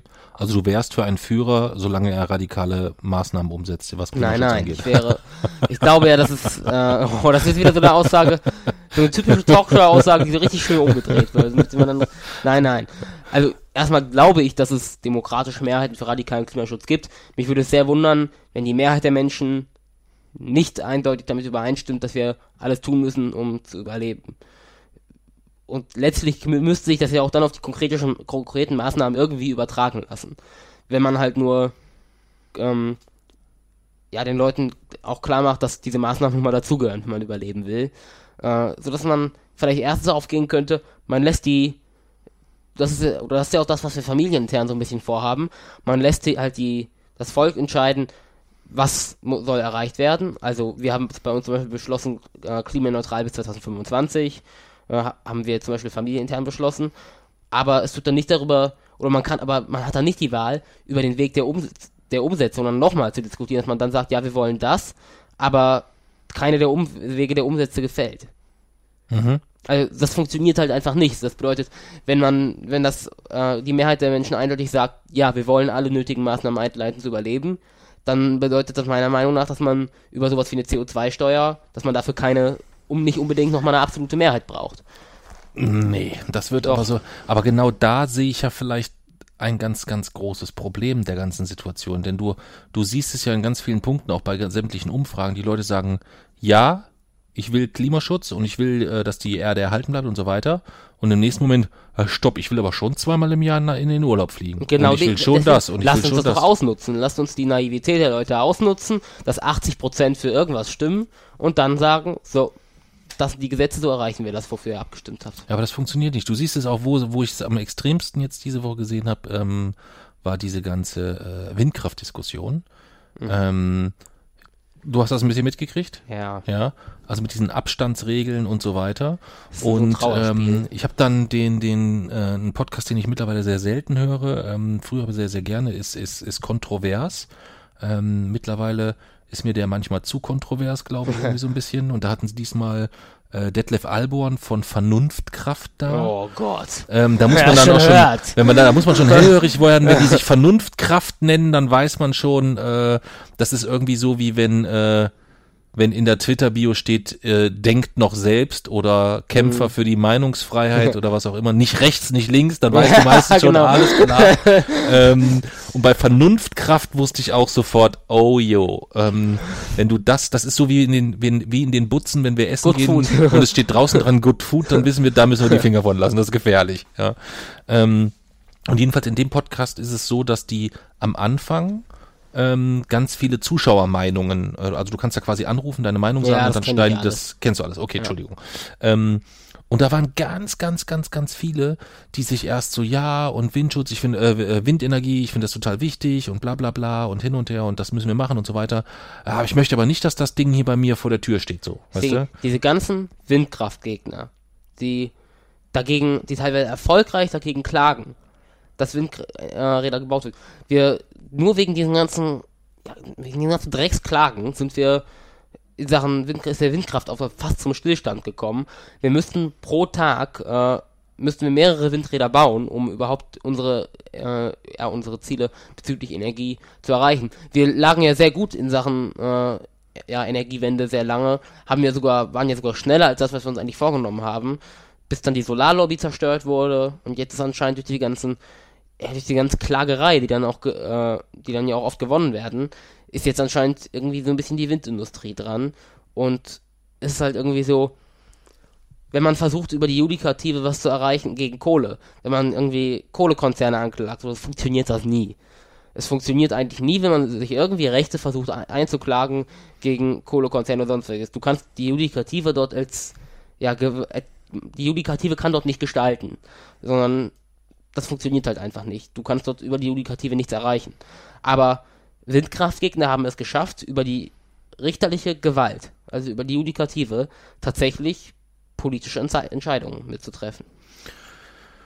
Jein. Also grundsätzlich stimme ich dir total zu. ähm, aber auch bei der, äh, auch was die, die, die Zerstörung der äh, Solarindustrie in Deutschland angeht, das ist ja nicht nur geprägt von, äh, von, von politischen Entscheidungen äh, oder richterlichen Entscheidungen. Solar war auch, wenig mit, also wenig mit richterlichen Entscheidungen zu tun. ja, das waren aber auch nicht nur politische Entscheidungen, die waren im Schwerpunkt dafür verantwortlich, aber da hingen auch die China-Dumpingpreise ganz entscheidend mit Gut, drin. aber insgesamt. in der, in der, nach meiner, meiner Meinung nach ist die Idealgesellschaft ja eine, in der Wirtschaft und Politik das gleiche sind. Okay, okay, gut. Ähm, aber wenn wir jetzt bei dem Windthema bleiben, ja, dann ist dem tatsächlich so, dass dort Gefahr besteht, dass dort äh, gerade wieder massive Anzahl an Arbeitsplätzen vernichtet werden, über die kein Mensch spricht. Ja. Über die kein Mensch spricht, während wir gleichzeitig äh, wegen 20.000 oder 30.000 äh, äh, Braunkohlemitarbeitern oder ähm, äh, Arbeitsplätzen, die an der Braunkohle dranhängen, die aber auch definitiv zeitlich befristet dann nur noch dranhängen, äh, ein riesen Aufriss gemacht wird. Das ist ein Pseudo-Argument, die Arbeitsplätze. Das geht kein, keinen von den CDU-Fuzis geht es dort um irgendwelche Arbeitsplätze. Nein, aber denen, aber sie, äh, denen ist schon klar, dass das etwas ist, äh, womit sie die Menschen vor Ort Deswegen, sie schieben das als ist, Argument vor. Das ist, das ist, das ist zweifelsohne, zweifelsohne Richtung. Aber du kannst dort dich bei, eigentlich im Schwerpunkt bei Peter Altmaier bedanken. das ist derjenige, der eigentlich äh, den Finger so drauf hat, dass er Wind oder die Entwicklung von Windenergie zwar nicht äh, verhindert im Sinne eines politischen Verbots, aber er die Rahmenbedingungen so schafft, dass sie so sind, dass er einerseits argumentieren kann, wir haben ja nur einen nationalen Rahmen geschaffen, die einzelnen Bundesländer können ja weiter für sich dort frei gestalten mit allem drum und dran, er gleichzeitig aber das Ganze so hinauszögert, dass die am langen Arm verhungern. Ja. Windenergie wird den Dreh nicht mehr kriegen, das glaube ich nicht. ja. Was denn, wenn wir Das weiß ich keine nicht. Solar haben und keinen Winter haben? Das weiß ich nicht. Wir können, wahrscheinlich ist es so, dass äh, äh, äh, es dann vielleicht doch so läuft, wie Chrissy Lindner immer gesagt hat. Irgendwann wird uns wirklich nur das bleiben, worauf die FDP ja ähm, dauerhaft setzt, dass irgendwann der große technologische Entwicklungswurf gelingt. Ja, Kernfusion. ja. äh, Energie äh, wächst aus Grashalmen oder sonst irgendwas, Naja, keine Ahnung. Ähm, Ganz ehrlich, die Solarenergie ist am Boden. Die Windenergie ist gerade dabei. Atomenergie ist ab 2022 komplett weg. Und ja, Kohle ist der, ist der Feind. Und Wasser, das bisschen, ist quasi nichts. Und selbst Biogas. Also, was, woraus soll dann die Energie kommen? ich weiß es nicht.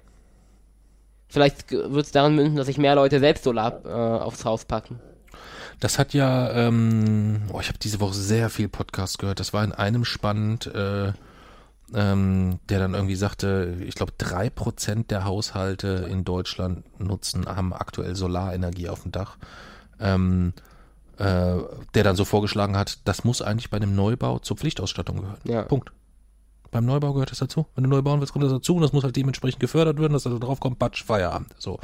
Ähm, also da gibt da gibt's ja Möglichkeiten, die auch erstmal, und da stimme ich dir zu, was das Wort radikal angeht, die erstmal sehr radikal klingen, radikal. die aber vielleicht in 15, 15 oder 20 Jahren einfach zum völlig normalen Standard gehören. Was denn daran radikal?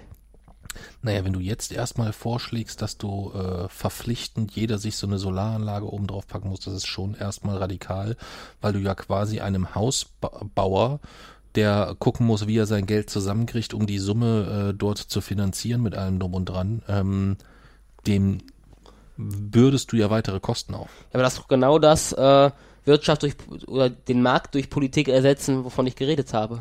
Ja, du, also wenn es jetzt, wenn es jetzt, ich würde dir ja zustimmen, wenn es in dem Zusammenhang, dass du sagst, okay, Oder gleich Ähm, den ganzen Bausektor verstaatlichen. ja, das wird nicht funktionieren. Wieso nicht? Ja, weil das Jason, weil das, weil das, das, weil das definitiv nicht funktioniert. aber wieso nicht? Ja, äh, es funktioniert. Das wäre der einfachste Weg. Ja, und es wird nicht funktionieren. Ja. Was spricht denn de facto dagegen? Es spricht alles dagegen. Was? Jason ist, das, also das wird eine Diskussion sein, die kannst du gerne mit jemand anders über sechs Stunden führen, aber die Diskussion fange ich gar nicht an. Das, dann können wir auch sagen, was spricht denn gegen den Führer? Ernsthaft? Ja, komm, lass uns doch mal drüber sprechen. Was spricht denn gegen Führer? Wenn Jetzt morgen mal jemand sagt, wir da über, haben wir über Verstaatlichung geredet. Ja.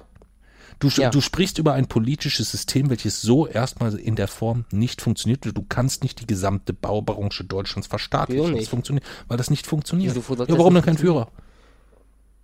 Das ist eine komplett andere Frage. Ja.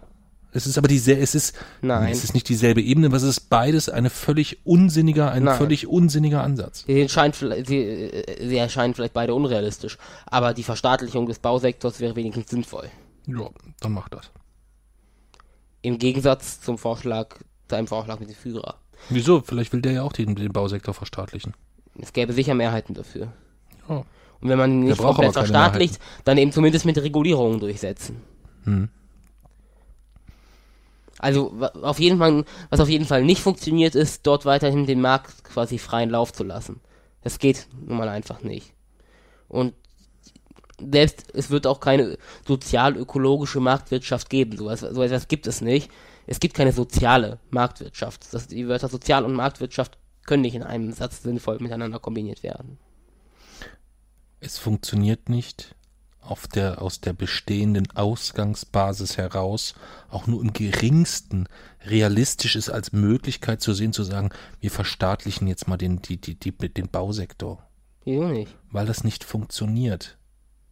Du begründest es, gerade funktio- immer mit sich selbst. Ja, es funktioniert nicht, Jason. Du bist 14. Was meinst du, was dir, was dir die Leute den Arsch aufreißen, was hier, was Baufirmen in Deutschland, was Bauprojekte angeht mit anderen, wenn du von heute auf morgen mal so völlig strukturlos sagst, es wird jetzt verstaatlicht.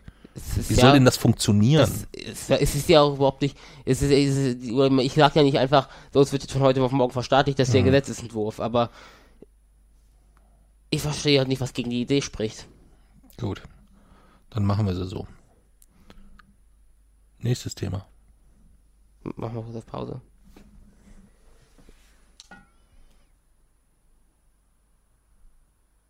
Also, das Thema beendet oder was? Ja, Was war, oder äh, wo waren wir ursprünglich bei dem Thema? Du wolltest irgendwie, du willst immer alles verstaatlichen. Alles wird alles verstaatlicht, das verstaatlichen, das verstaatlichen. Du möchtest es so lange verstaatlichen, weil du der, der, der Vorstellung unterliegst, dass unter staatlichen Bedingungen dann quasi, und deswegen bin ich ja über die Führernummer gekommen, dass es dann ähnlich funktioniert wie nach einem Führerprinzip, dass der Staat dann sagt, so und jetzt machen wir Umweltschutz hier bei allen und das wird jetzt nur so gebaut und dann läuft das. So funktioniert es. Nein, das eben, gerade dann werden eben tatsächlich alle Entscheidungen, das wäre die wahrhaftige Umsetzung der Demokratie, weil dann würden alle Entscheidungen durch die Mehrheit des Volkes getragen werden, nämlich durch die Regierung, die durch die Mehrheit des Volkes bestimmt wird. Dann würde eben auch nicht mehr, würden nicht mehr die reichen Wohnungskonzerne bestimmen, wie viel wird jetzt gebaut, wie viel kostet so ein Genau. Wohnraum, sondern es würde das Volk bestimmen. Genau. Das wäre Verstaatlichung. Und deswegen wäre es die wahrhaftige Umsetzung der Demokratie. Und so radikal es klingt, wir würden unser Grundgesetz ernst nehmen. Mehr würden wir mit sowas nicht machen. Hm.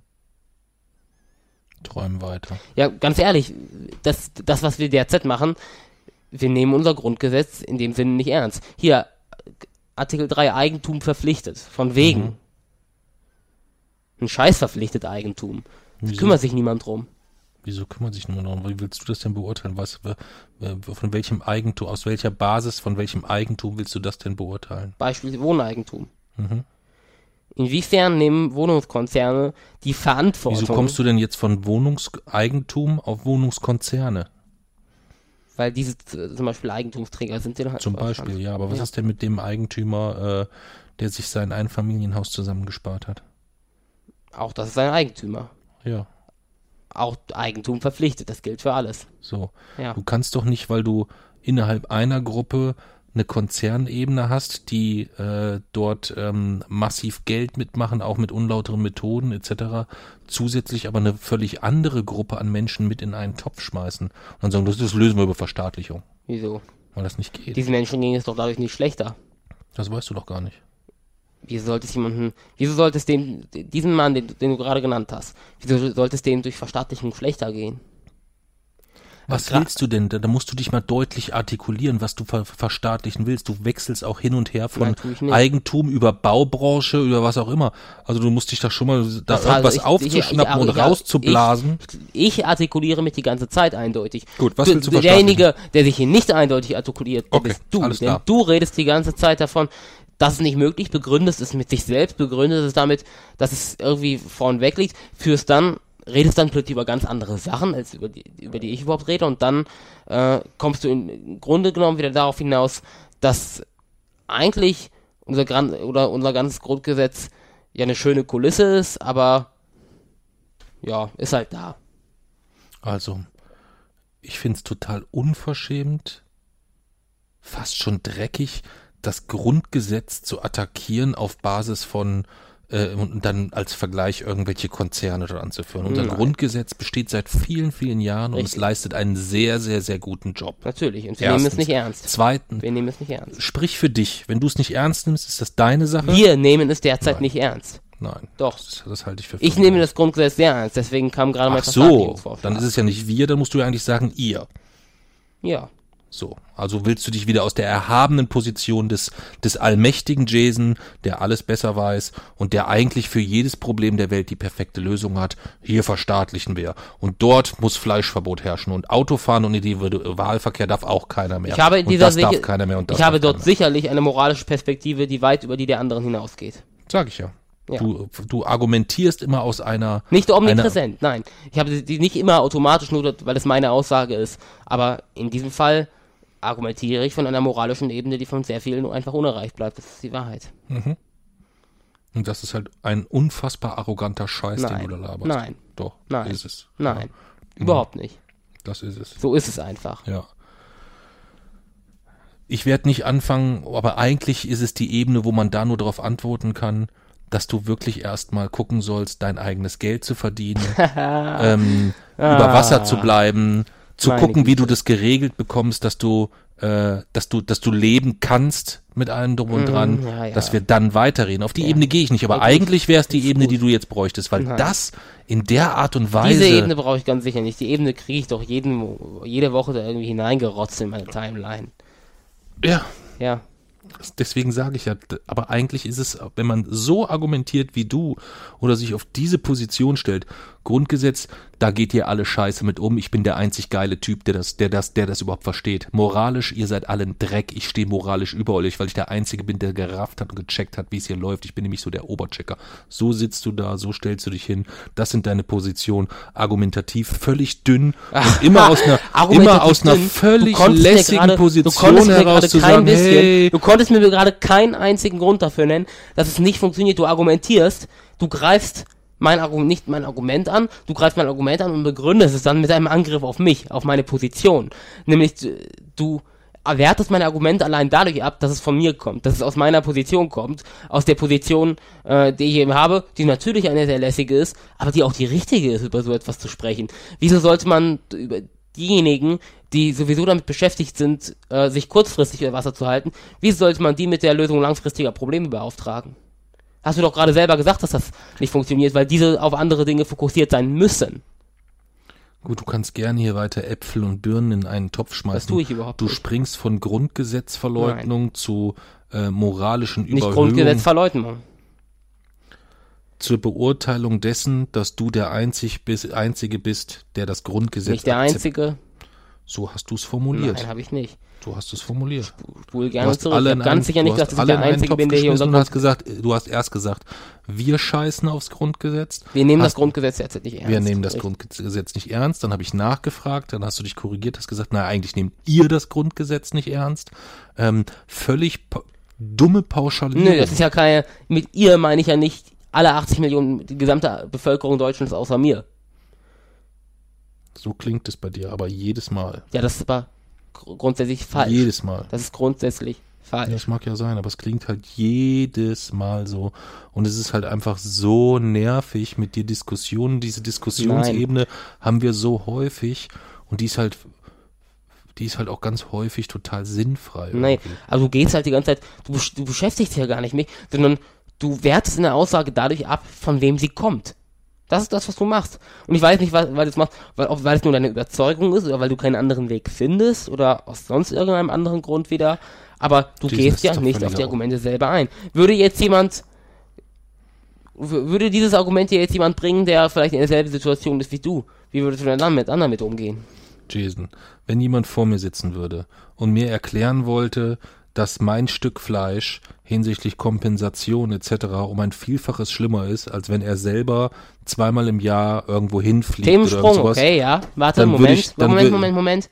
Okay, wieder Lass neues mich, Thema. lass mich doch den Satz, ja? nein, ich möchte dir den Satz zu Ende. Das ist doch eine Diskussion, die wir versucht haben, auf argumentativer Ebene zu führen. Na gut, das ist wo du, wo du, ähm, wo du nicht in der Lage warst, das argumentativ mir so zu Ich habe es erklären, dir argumentativ, ich habe dich argumentativ zerlegt. Lässt du mich kurz ausreden? Du kannst Nein. danach ja sagen, was du willst. Nein, ich habe. Du hast es argumentativ doch, in geht. einer Größe, in, äh, ausgelegt in eine Richtung, dass ich es nicht verstanden habe. Und ich habe Richtig. mittlerweile, genau, Richtig. genau, ich weiß, dass sich das freut. Das, das, das platziert dich weiter auf deiner, auf deinem moralisch hohen Ross. Nein, du hast ich habe es nicht gesagt. verstanden, aber es lag an meiner und so an, an meinem mangelnden Auffassungsgabe. Es lag nicht daran, dass äh, du vielleicht Unrecht hast oder dass es vielleicht eine total irrsinnige Position ist, auf die du dich beziehst, ähm, sondern es lag einfach daran, dass ich die die Weisheiten des großen Meisters nicht verstanden Vielleicht liegt es habe. auch daran, dass ich schlecht Und- erklärt habe. Aber es liegt und nicht an meiner genau These. so ist es jetzt, dass wenn jetzt sich jemand hier hinsetzt und sagt, das muss alles verstaatlicht werden und das muss alles verboten werden und das muss alles so und das muss alles so,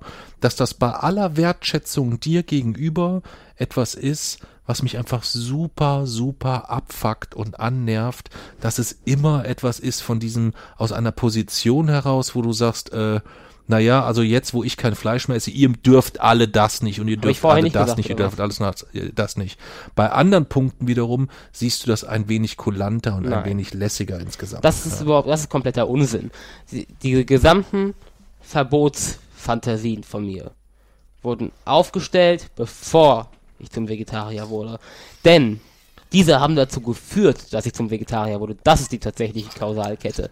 Ich richte mein Handeln nach den Dingen, nach meinen Meinungen aus. Nicht meine Meinung nach dem, was ich jetzt tue. jo. So ist die Kausalkette und so ist nicht nur die Kausalkette, wenn man das chronologisch auseinander nimmt. Welche Aussagen von mir wann getätigt wurden, in welchem Zustand ich da war, dann würde man das dadurch auch ein, eindeutig bestätigt sehen. Ich fand mein Thema mit dem Eingeweidefisch viel schöner. War's auch. War auch ein schöneres Thema.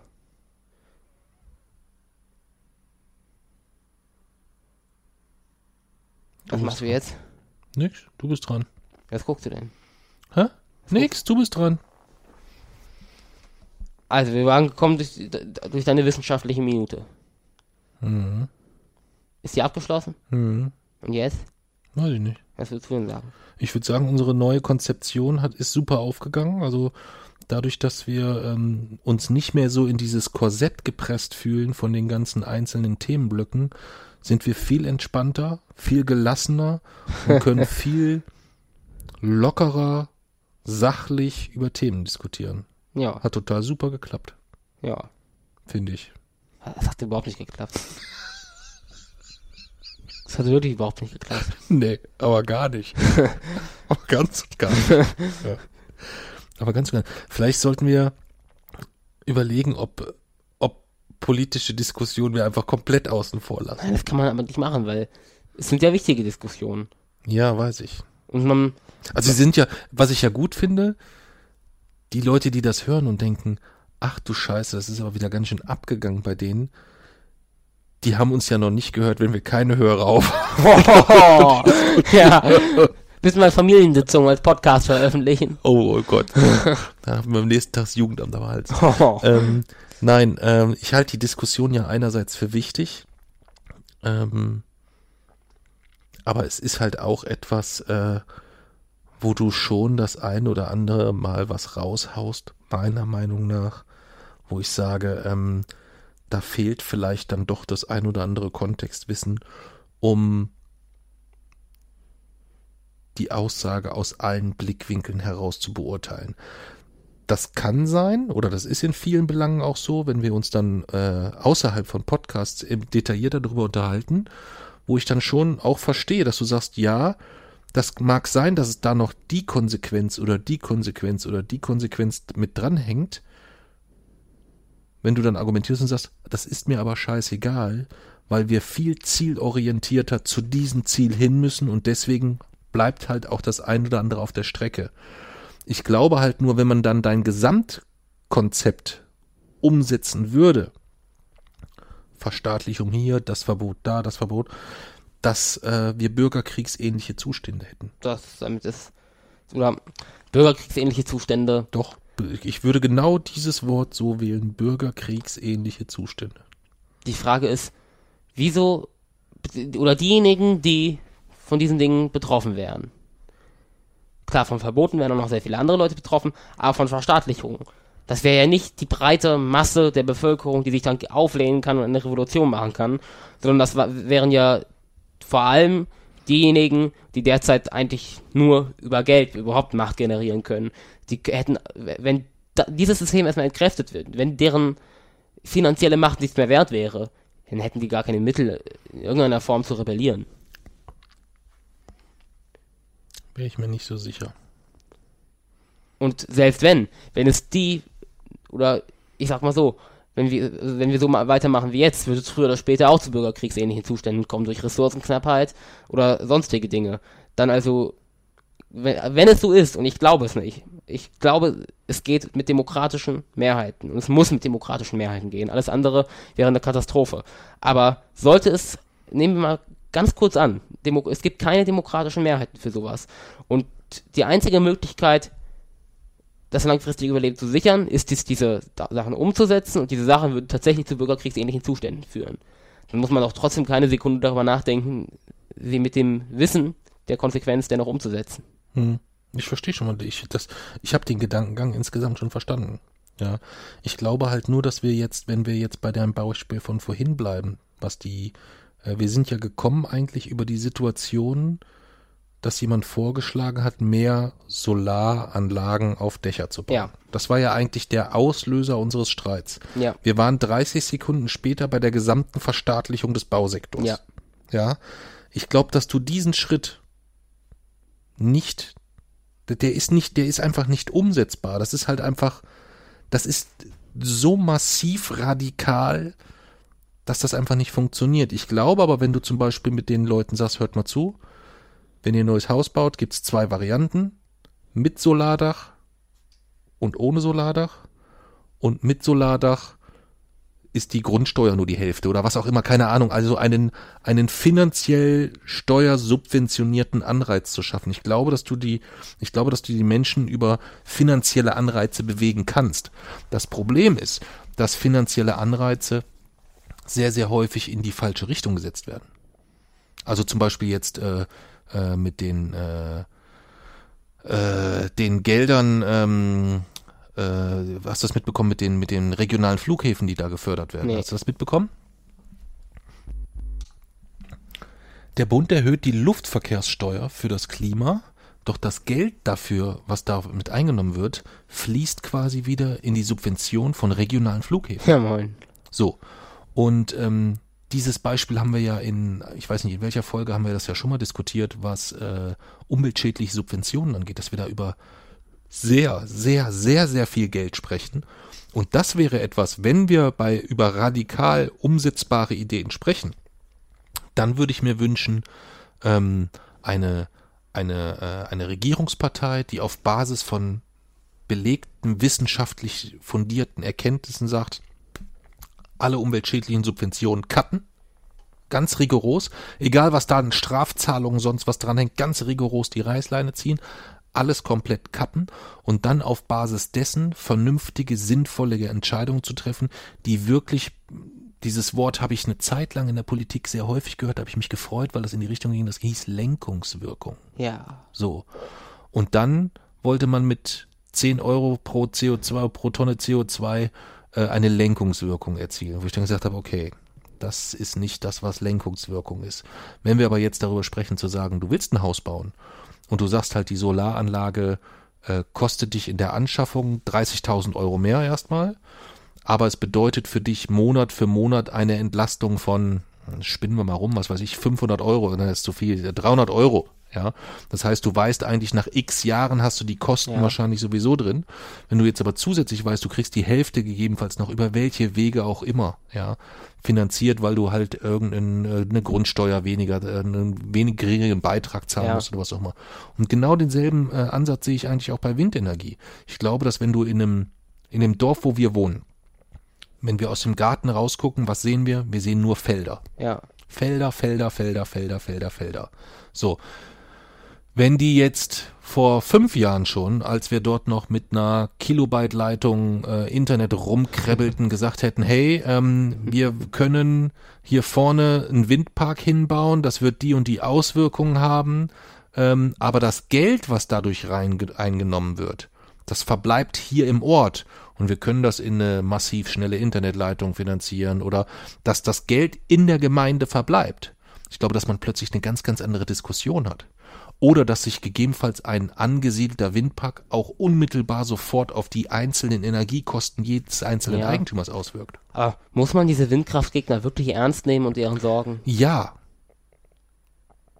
Das sind Du hast- Idioten, ganz ehrlich. Nee, das sind Doch. nicht Idioten, Jason. Weil Doch. du hast nicht eine halbe Million zusammengespart oder sonst was und hast sie in ein Eigentum gesteckt und plötzlich kriegst du 500 Meter weiter ein Ding hingeballert, äh, was du den ganzen Tag vielleicht hörst. Wenn du, wir sind in die Nähe eines Flughafens gezogen, dann weiß man, was einen dort erwartet. Aber wenn du irgendwo ein Haus gebaut hast oder gekauft hast, du hast dir das lange erspart, du hast Kinder in die Welt gesetzt mit allem drum und dran und plötzlich wird dir irgendwas in irgendeiner Form hingesetzt. Die dieselbe Diskussion wäre ja bei einem Kernkraftwerk auch. Wäre meiner Meinung nach aber auch Das ist ein bisschen was anderes als ein, als ein Windpark. Aber man muss natürlich, ich will jetzt nicht über den klugen Spruch kommen, man muss die Sorgen der Bürger ernst nehmen, aber natürlich muss man darüber sprechen. Gut, man kann darüber sprechen, aber Menschen, die gegen Windkraftausbau aus diesen Gründen klagen, sind Egoisten. Ja, das mag ja sein. Das mag, das mag ja völlig, völlig sein. Aber warum sollen die sich, jetzt sag mir doch mal den Anreiz, welchen Anreiz soll es für den sein, wenn der in diesem Haus ist und sagt, ich habe erstmal Strom. Und wo dieser Strom herkommt, ist mir erstmal egal, für mich ist erstmal wichtig, was der kostet. Und der kostet mich hier Summe X. So. Und jetzt kommt dieser Windpack und da kostet mich der Strom trotzdem noch Summe X. Ja, Das wäre doch eine völlig andere Diskussion, wenn der plötzlich der Strom ihn vielleicht nur noch ein Viertel kosten würde, weil er dafür diese Windkraftnachteile durch die unmittelbare Nähe tra äh, zu tragen hat. also, wie gesagt, ich weiß nicht, ob man die Sorgen solcher Menschen wirklich ernst nehmen muss, Ja, muss wie die man. Politik es immer sagt. Ja, das muss man. Weil Weil das berechtigte Sorgen sind. Du darfst nicht allgemein die Sorgen von Bürgern insgesamt sagen. Wir reden ja nicht davon, dass das nicht bedeutet, dass man grundsätzlich jede Beschwerde eine, weil das, äh, weil der, weil das, äh, äh, der, der, der Windpark äh, dort leicht zu hören ist oder sonst was, dass man es ernst nimmt. Aber du kannst auch nicht im Umgekehrt sagen, ist mir scheißegal, wer wann wie wo sein Haus gebaut hat, wenn die Politik sagt, da kommt so ein Windpark hin, dann kommt da ein Windpark hin. Das geht ja, auch so nicht. vielleicht nicht, man muss auf jeden Fall, eigentlich müsste man die gesetzlichen Rahmenbedingungen so schaffen, dass Klagen gegen Windkraftausbau immer erfolglos sind. Das sollte schon, Nein, so das sein, ist auch doch. Unsinn. Das ist auch Unsinn. das sollte auf jeden Fall so sein. Über die ganzen Subventionen und so darüber müssen wir gar nicht diskutieren. Das ist völlig klar, dass die Schritte gehören, da wird ja, da wird ja noch Geld in sowas investiert. Da sehe ich gar keinen Dis Diskussionsbedarf, da habe ich das jetzt gar nicht erwähnt. Äh, aber Klagen gegen den Ausbau von Windkraft. Und gerade dieses Denken, mir ist es egal, wo der Strom herkommt, Überleben ist für mich eigentlich kein Zweck, interessiert mich nicht. Ja, aber du kannst ja auch nicht jede Frage sofort an die Thematik Überleben dranhängen. Ja, Dafür ist ja auch eine, da, du, du hast, kannst einerseits sagen, ja, dafür ist Poli Politik da, um das zu, zu gestalten, um das zu, zu, zu organisieren, ähm, aber gleichzeitig das damit einherbringen zu sagen, jede Frage hänge ich sofort ans unmittelbare Überleben äh, dran, das ist ähm, nicht so richtig. Das geht nicht. mh, die, es ist ganz klar, dass die Ener Energiepolitik nach der Agrarpolitik die wichtigste Säule der Klimapolitik Ja. ist. Und klar ist auch, ohne radikalen Windkraftausbau äh, oder Solar oder auf jeden Fall ohne radikalen Ausbau der erneuerbaren Energien, deutlich schneller als jetzt, wird der Kohleausstieg nicht gelingen. Ohne den Kohleausstieg werden die Pariser Klimaziele nicht gelingen. Ohne die Pariser Klimaziele wird der Klimaschutz nicht gelingen. Ja. Und trotzdem kannst du nicht daraus resultierend sagen, ist mir scheißegal, was du dort gemacht hast, ich hau dir jetzt diesen Windpark vor die Haustür. Nein, das kann man nicht. so, dann Natürlich sind wir uns doch einig. Ja, dann daran sind wir uns einig. Aber nicht. dennoch darf es meiner Meinung nach nicht sein, dass Menschen tatsächlich erfolgreich vor Gericht Windkraftausbau stoppen können. Ja, natürlich muss das so sein. Finde ich nicht. Das ist unser, das ist doch, das ist doch ein ganz elementar und einer der wichtigsten Bausteine unseres Systems. Diesen Baustein stelle ich gar nicht in Frage. Deswegen habe ich ja gesagt, Doch, die, Ge- du nein, die gesetzlichen Rahmenbedingungen sollen so gelegt werden, dass man vor Gericht verliert. Ja, das ist ja Unsinn. Ich stelle nicht, ich stelle es überhaupt nicht in Frage, dass man vor Gericht sein Recht einklagen kann. Aber ich stelle dieses Recht, ich stelle dieses Recht darauf in Bezug auf die Windkraftanlagen in Du, Frage. äh, Das ist, ich glaube, wir diskutieren auf der falschen. Du musst es einfach umdrehen. Wieso? Du musst einfach eine, der Bund müsste einfach festlegen zu sagen, hey, so und so, das und das sind die Pariser Klimaziele, das und das müssen wir machen, wir werden dann und dann die Braunkohlewerke äh, abschalten, wir werden dann das abschalten müssen. Das heißt, wir brauchen die und die Alternativen. Beschäftigt euch damit, ihr habt die Möglichkeiten, es gibt Windenergie, es gibt Solarenergie, es gibt die Möglichkeit, es gibt die Möglichkeit. Und dann kann eine Gemeinde doch entscheiden kann sagen, okay, wir hauen uns hier einen Windpark um die Ecke oder äh, wir müssen halt gucken, dass wir eine Solarabdeckung innerhalb der Gemeinde von äh, 75 Prozent hinkriegen, was auch immer. Wenn die Gemeinden es nicht machen? Was, wenn sie es nicht Wenn die machen? Gemeinden es nicht umsetzen? Das ist doch eine völlig andere Situation, wenn du weißt, ich hab am, solange du weißt, ich hab Strom ja. oder ich kann mir aus Polen Internet im Internet Strom bestellen oder was auch immer. Es ist doch eine völlig andere Ausgangslage und das ist ja das, was was der Bundesregierung vorzuwerfen ist, dass es zu ständigen Verzögerungen kommt, zu ständig verwirrenden Aussagen, dass Lobbyismus in seiner feinsten Form dort greift, ähm, dass einem sch schlecht und schaudrig werden kann mit allem, was dazugehört. Aber wenn es dort eine klare Ansage gibt, zu sagen, wir schalten 2030 das ab, das ab, das ab, das ab. Es müssen die, mit der und der Vorlaufzeit jetzt die und die Maßnahmen geschaffen werden und dann quasi das, was aus einer Föderalismusreform ja eigentlich hätte hervorgehen müssen, nämlich eine, eine gewisse Entscheidungskompetenz lokal vor Ort auch in Gemeinden und Ländern zu lassen, dann wäre das auch etwas, was auch zeitlich mit, mit weniger, mit weniger Problemen Und wenn die. Gemeinden das nicht machen, haben sie ab 2030 keinen Strom mehr.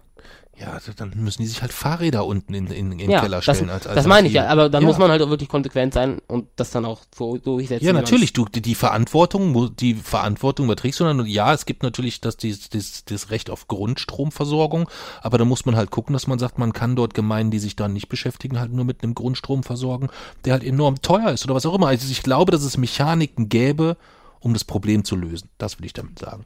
Und die Mechanik muss nicht lauten, friss oder stirb, du kriegst jetzt einen Windpark in deinen Garten gestellt, ist mir scheißegal, ob du das willst oder nicht. Nein, das nicht. Aber wie gesagt, ich habe dennoch gesagt, es darf, es muss, es kann, sollte nicht diese äh, Lösung sein, dass man sich überhaupt nicht wehren kann, sondern natürlich muss man auf irgendeine Weise mitgenommen werden, auf irgendeine Weise unterstützt werden.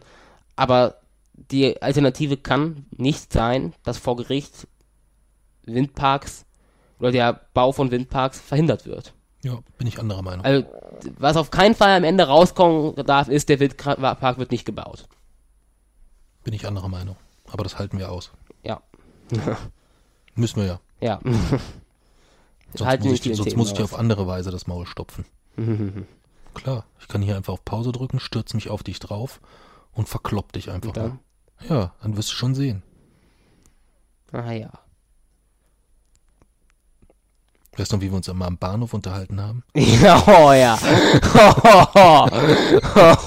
wo, wo wir Fantasien gehabt haben, äh, dass gleich einer die Glasflasche aus dem äh, Rucksack zückt und dann dem anderen eine überdreht. Dann geht der, springt der eine auf die Bahnhofsinformation äh, Information und geht mit seinen nackten Ellenbogen auf den Hals des anderen. Ja, Ja. da hatten wir irgendwie Gewaltfantasie. Wischen wir uns so das Blut und die Scherben aus dem Gesicht Ja. mit der Faust. Und dann, Uns mal so richtig, als wir so richtig, ich weiß gar nicht, warum es da, wie wir darauf gekommen sind. Aber wir haben uns vorgestellt, wie es so ist, wenn wir uns mal richtig Ja. gegenseitig prügeln, um das, um das, um diesen angestauten Frust loszuwerden, was vielleicht helfen würde, Ich wenn wir uns gegenseitig mal richtig auf die Schnauze hauen ich würden. weiß, ich hatte mal deine Hautfetzen unter meinen Fingernägeln. Und ich hab dich mal gebissen. Ja. Du hast auch schon, aber das ist schon sehr lange her, äh, mir so gegen den Kopf geschlagen, dass meine Brille durchs Wohnzimmer geflogen ist. Okay, das weiß ich nicht mehr. Das war aber auch zu Zeiten, wo ich, ähm, wo ich sehr fehlerhaft mit, mit deinen Overloads umgegangen bin. Was hast du da gemacht? Ähm, ich habe eine, äh, ganz am Anfang, ähm, als ich noch, ich hatte ja von Autismus keine Ahnung, ich habe ja heute noch wenig Ahnung Ja. davon. Also ich, ich, ich habe mittlerweile Ahnung von deinem Autismus, aber ich bin ja kein Autismus-Experte. Ja. Und ich habe ähm, das, was zu lange gedauert hat, wo ich mir rückwirkend wirklich einen Vorwurf mache, ist, den Unterschied zu erkennen zwischen einem Overload und einem Wutausbruch. Mhm. Ja, also quasi zu verstehen, nee, es geht jetzt bei, wenn es eskaliert, in dem Moment nicht darum, dass du irgendeinen Willen durchdrücken willst oder irgendein ein, ein, äh, äh, Macht demonstrieren willst, wo ich dich stoppen muss oder sonstiges, sondern dass es immer etwas ist, dass du auf irgendetwas reagierst, dass also vorher schon irgendwas anderes im Umfeld schiefgelaufen ist und du eigentlich nur darauf reagierst. Und eine Zeit lang war es aber so, dass ich das nicht, damit nicht, nicht, nicht wusste umzugehen. Und wenn es dann richtig, richtig schlimm wurde, im Wohnzimmer unten, habe ich ganz am Anfang, habe ich dich dann immer gewarnt und habe gesagt, Jason, das, das, das geht nicht, das geht wirklich nicht. Ähm, es ist jetzt wirklich Ruhe, sonst nehme ich dich und bringe dich nach oben. Gab es noch die Familienvereinbarung? Nein, die gab es da noch nicht. Und da warst du vielleicht vier oder so. Ja, vier, höchstens fünf. Also da warst du wirklich noch ein, noch ein, noch ein richtig kleiner Knörbel. Und ähm, da habe ich dich dann, da kon konnte ich dich auch noch tragen. Also ich war dir halt auch, ich habe mir meine körperliche Überlegenheit zu Nutzen gemacht, quasi, ja. wenn man es, wenn man so, wenn man so äh, formulieren will. Und hab dich genommen, hab dich oben ins, ins, äh, meistens in unser Schlafzimmer gebracht. Währenddessen habe ich meist noch gebissen. Hab dich, du hast mich, du hast alles gemacht. Du ja. hast gebissen, um dich geschlagen, ähm, aber auch in einer, in einer Aggressivität, dass wenn du mich getroffen hast mit der Faust und du gemerkt hast, dass mir das richtig Schmerzen ja. bereitet hast, dass du dann trotzdem weiter ja. um dich geschlagen hast, so. Aber nicht aus Freude oder so, nee. sondern ähm, wirklich einfach, weil. Mit dem Ziel, mich dort eigentlich raus zu befreien. Genau, ja. weil ich der Aggressor war eigentlich insgesamt. So, und es hat dann, das Problem war halt, ich habe dich dann nach oben gebracht, aufs Bett gesetzt und habe gesagt, ich komme in drei Minuten wieder. Dann hast du dort oben fürchterlich rumgeschrien. Ich bin rausgegangen und ich kam nach drei, vier Minuten später und habe dich gefragt, können wir jetzt in Ruhe reden? Dann hast du gesagt, ja. Und dann haben wir das meistens auch geklärt gekriegt. Dadurch habe ich das sehr, sehr häufig auch für die, für den richtigen Weg gehalten, wenn du ja. so willst. Weißt du? Also es war eine völlig verquerte Situation. Wir konnten später immer darüber reden. Dadurch habe ich die Gesamtsache als den richtigen Weg gehalten und habe eigentlich nicht gemerkt, dass durch dieses Übergriffige dich zu nehmen und irgendwo hinzutragen, ähm, dass es das eigentlich sogar noch schlimmer gemacht hat meistens. Weil dann die, die Situation für dich noch unerträglicher wurde. Und vor allem, dadurch war natürlich auch das Gespräch danach, da war unsere Verhandlungsposition ja von Anfang an nicht gleichberechtigt dadurch. Ja, ja, richtig, richtig, genau, richtig, ja. Und ähm, das hat später dann, gab es die abgewandelte Form, dass ich gesagt habe, bitte Jason, geh nach oben. Geh nach oben und lass uns später darüber sprechen. Und dann bist du wirklich dann auch gegangen. Du warst zwar weiterhin stinkesauer, nicht stinkesauer ist das falsche Wort. Ähm, aber ich bin ja auch nicht immer gegangen, ähm, oder? Nicht immer, aber äh, schon meistens. Schon meistens, ja. Du bist eine Zeit lang auch ohne, dass ich was gesagt habe, dann gegangen.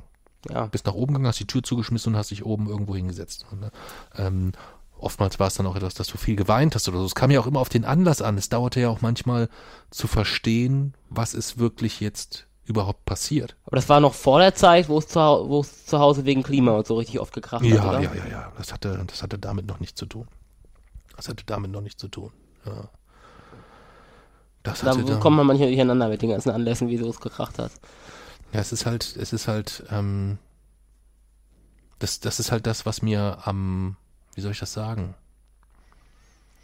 Ich glaube, das ist das, was mich sehr, sehr oft und sehr, sehr lang am meisten geschmerzt hat. Und ich glaube, deiner Mama geht's ähnlich, dass wir, dass wir dich so unendlich doll lieben. So unendlich doll lieben, Jason. Du kannst es, das ist, das ist nicht, es, es, es gibt keine Worte, die beschreiben, wie sehr wir dich und auch deine Schwester lieben. Und dass es eigentlich etwas ist, wenn man diese Liebe so als Größenordnung nimmt, dass man eigentlich weiß, es gibt eigentlich nichts, was dazu führen könnte, dass wir dir in irgendeiner Art und Weise wehtun, seelisch, körperlich oder was auch immer. Und trotzdem war es ja dann so. Ich habe dich genommen ja. und nach oben gebrochen, sprich übergriffig geworden. Wir haben dich nie, nie geschlagen oder so, das steht ja auch gar nicht zur Diskussion oder so. Aber es war halt trotzdem etwas, dass wir Situationen zugelassen haben, die dich belastet haben, dass wir Situationen zugelassen haben, die ähm, auf die du so reagieren musstest. Das mussten wir aber auch alles erst lernen. Ja, bis wann ging das denn also, so? Wann hast du mich denn das letzte Mal gegen meinen Willen dann irgendwo hingebracht? Ja gut, heute wird das ja gar nicht, würde ich ja gar nicht mehr hochkriegen. Heute ist die kör- körperliche Überlegenheit dahin, die du da- die Ja. überhaupt noch ausnutzen könntest. Ja, ich will äh, noch fünf Jahre muss ich aufpassen, dass wenn ich, wenn, wenn, äh, dass du mich nicht nach Ich oben würde das nie machen.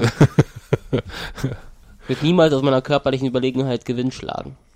Gut, die körperliche Überlegenheit ist in den meisten Fällen auch nicht da, aber Nee, du hast, du machst das, äh, du hast das auch schon gemacht, aber unbewusst. ja, Ja, also wenn du mit deiner äh, Schwester Unsinn gemacht hast oder mit deiner äh, Schwester etwas gespielt hast, ähm, ich erinnere mich noch an das Schleuderspiel, was ihr gespielt habt oder gut, so. aber das ist ein Schwierig. Wettkampf. Beim Wettkampf Nein, nein, da war ist der- es da war's kein Wettkampf. Da war's kein. Das Schleuderspiel, kannst du dich nicht dran erinnern? Nee.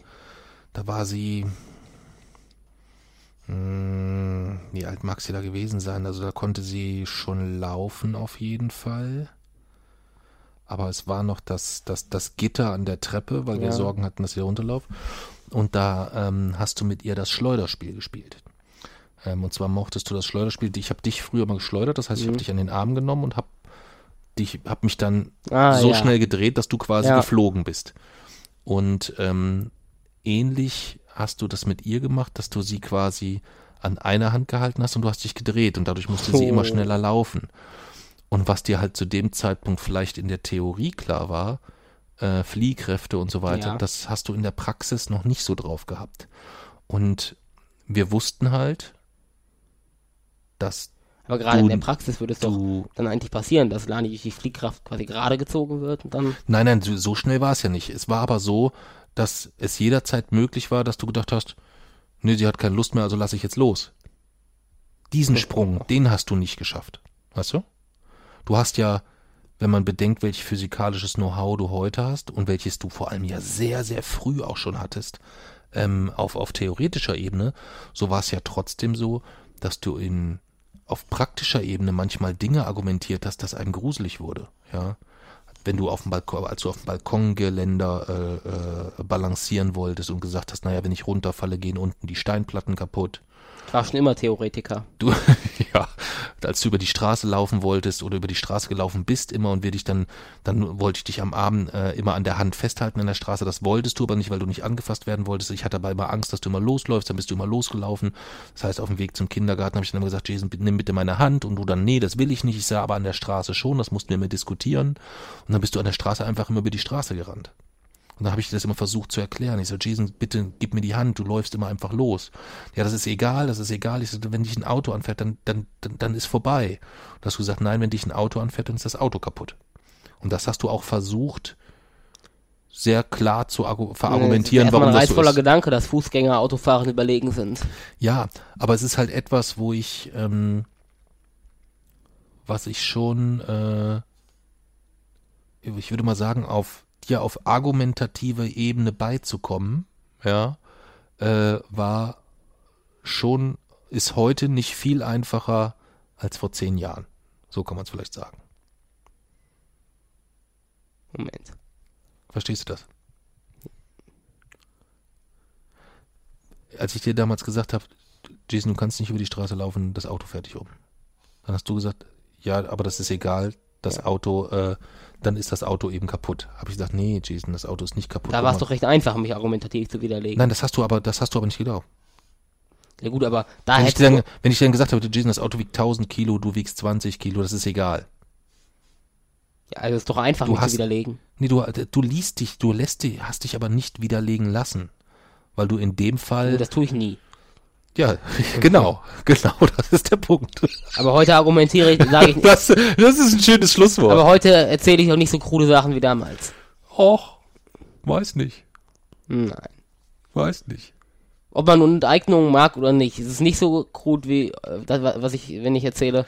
Ja, also der, der Sprung von, ich werd vom BMW angefahren und dann ist der BMW kaputt zu, Lass uns BMW enteignen. lass uns BMW enteignen, da sind, da ist schon, da gibt's noch schon kleine Graustufen dazwischen, Ja. das sehe ich schon so, ja. Das sehe ich schon so. Ja. Das sehe ich schon so. Wollen wir für heute Schluss machen? Nee, meine wissenschaftliche Minute kommt. Oh. Ja. Hau rein. Also, ich habe schon überlegt, ob ich es unter wissenschaftliche Minute oder. Ja, Minute klingt auf jeden Fall schon mal gut. nee, nee, nee, nee, nee. Das war, deins war übrigens auch eine wissenschaftliche Minute, ne? Ach so. Von allem, als du angefangen hast, bis, mit dem Eige, Eingeweih des Fisch bis jetzt, Okay. war eine wissenschaftliche Minute. Na dann. Also, deswegen habe ich überlegt, ob ich es durch, äh, eben durch als Klage der Nation oder als wissenschaftliche Minute laufen lasse, weil ursprünglich habe ich nach einer Klage der Nation geguckt und habe deswegen die Bild durchforstet. Oh, ja. das ist, aber mu das ist aber mutig. Ja, um nach einer Klage der Nation zu suchen, nach eigentlich einem unnötigen oder nicht so wichtigen Thema, welches hochgepusht wird. Mhm. Und dabei bin ich dann auf die auf eine was ganz anderes gestoßen, nämlich auf die Schlagzeile äh, medizinische Sensation, äh, erster Mensch tot und dann wiederbelebt. Wir reden jetzt über die Bildschlagzeile Ja. klinische Sensation, erster Mensch tot und dann wieder Ja. Na, herzlichen Glückwunsch. Ich habe gedacht, es geht nicht weiter bergab, aber okay. Gut. So. Und dann, ich habe mir tatsächlich sogar den ganzen Artikel durchgelesen. Das war schmerzhaft, aber ich habe es getan. Und das Ganze beruht eigentlich auf der ursprünglichen Publikation eines, ähm, ja, eines Artikels in eines der, in eines der Magazine, die, das ich so mit am meisten schätze, äh, New Scientist. Das ist ein amerikanisches Wissenschaftsmagazin. Das ist, hat noch viel, viel größere Auflage als Spektrum in Deutschland oder so. Und ist so, ja, wirklich eines der, eines der seriösesten Magazine überhaupt. Also selbst äh, richtige Studien und so ziehen dort, ziehen daraus ihre Quellen und nutzen das als Quellenangabe und so. Und zwar ist dort die Rede von einem, äh, oder von, ja, von einem Arzt aus Maryland namens Samuel Tisherman und ähm, er hat 2017 erstmals äh, die Idee publiziert, Menschen mit schweren Stich- oder Schussverletzungen ähm, auf eine andere Art zu behandeln wie de- derzeit, nämlich im sogenannten Kälteschlaf. Und zwar, dass man eben bei diesen diese Menschen die Körpertemperatur von den ursprünglichen 37 Grad Celsius auf 10 bis 15 Grad Celsius herunterkühlt. Dadurch verfällt der Mensch in eine Art Kältestarre. Das Blut wird dabei ausgesaugt gegen eine Salzlösung äh, quasi eingetauscht, sodass ähm, quasi die Adern blutleer sind, aber eben von einer Kochsalzlösung eben mit diesen besagten 10 bis 15 Grad Temperatur durchfüllt sind, sodass dieser Zustand gleicht quasi oder wäre nach gängiger Definition, der Hirntod, weil es gibt keine Atmung mehr, es gibt natürlich keinen Herzschlag mehr, es gibt ja nicht mehr, mehr Blut in den Adern und es gibt nahezu keine Gehirnaktivitäten mehr. Also normalerweise würde ein Arzt in diesem Zustand den klinischen Tod feststellen. Und er hat in dieser, in dieser Arbeit publiziert, dass es aber eben möglich wäre, diesen Zustand gezielt herbeizuführen bei, eben bei Menschen mit schweren äh, Stich- und Schussverletzungen. Und dann in diesem Kälteschlaf oder, ähm, ja, ich oder in dieser Stasis wäre der äh, wissenschaftliche Begriff, ähm, eben dadurch Zeit zu gewinnen und lebenserhaltende Maßnahmen, wie zum Beispiel eine OP durchzuführen und den Menschen dann aus dieser Stasis tatsächlich wiederzubeleben. Also die Hirnaktivitäten wiederherzustellen, indem man die normale Körpertemperatur wiederherstellt. Das wurde 2017 erstmals publiziert, die Idee. Und es folgten dann auch relativ schnell Versuche mit, erst mit Tieren, beziehungsweise mit Schweinen und Hunden. Und es hat funktioniert. Das auf, das wieder auf, äh, ja, quasi Wiederbeleben hat nicht immer funktioniert. Ähm, aber ähm, es gab tatsächlich dann Tiere, die äh, konnten, konnten in diesen Kälteschlaf versetzt werden und auch wiederbelebt werden. Die Idee an sich ist auch sehr sinnig, denn Kälte verlangsamt Reaktionen. Ähm, der ganze, also alles, was eigentlich beim klinischen Tod passiert, Zellalterung, ähm, Aussterben von Zellen sind chemische Reaktionen und chemische Reaktionen laufen in kalterer Umgebung langsamer ab. Und desto weiter man das Ganze halt eigentlich hinabkühlt, desto ja, langsamer laufen diese Reaktionen ab, sprich, desto mehr Zeit bleibt, bis das Gehirn Schäden davon trägt. Und das ist eigentlich die Idee. Und jetzt ist es halt so, dass dieser ähm, Arzt diesen erstmals Menschen tatsächlich diesen Kälteschlaf versetzt hat und ähm, OPs eben durchgeführt hat in dieser in, in diesem Zustand. Ähm, das ist eigentlich das, was tatsächlich passiert ist.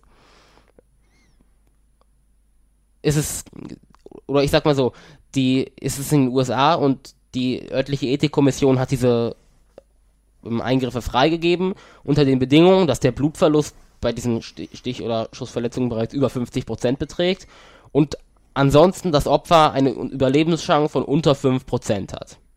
Das sind die einzigen zwei Bedingungen, unter denen man gesagt hat, ist es ethisch zu rechtfertigen. weil man halt nicht weiß, ob es möglich ist, aus dieser Kältestarre wieder quasi zurückzukommen. Und bis heute ist es nicht sicher, ob das bei diesen Menschen funktioniert hat, weil eben diese Auflagen der Ethikkommission auch besagen, dass vorerst dass dazu überhaupt nichts veröffentlicht werden darf, beziehungsweise keine konkreten Ergebnisse. Nur, er hat es gemacht, aber nicht bei wie vielen Menschen hat er es gemacht und hat es funktioniert oder nicht. Dort müssen wir warten bis eine Studie, bis zu einer Studie im Jahr 2020, Ende 2020.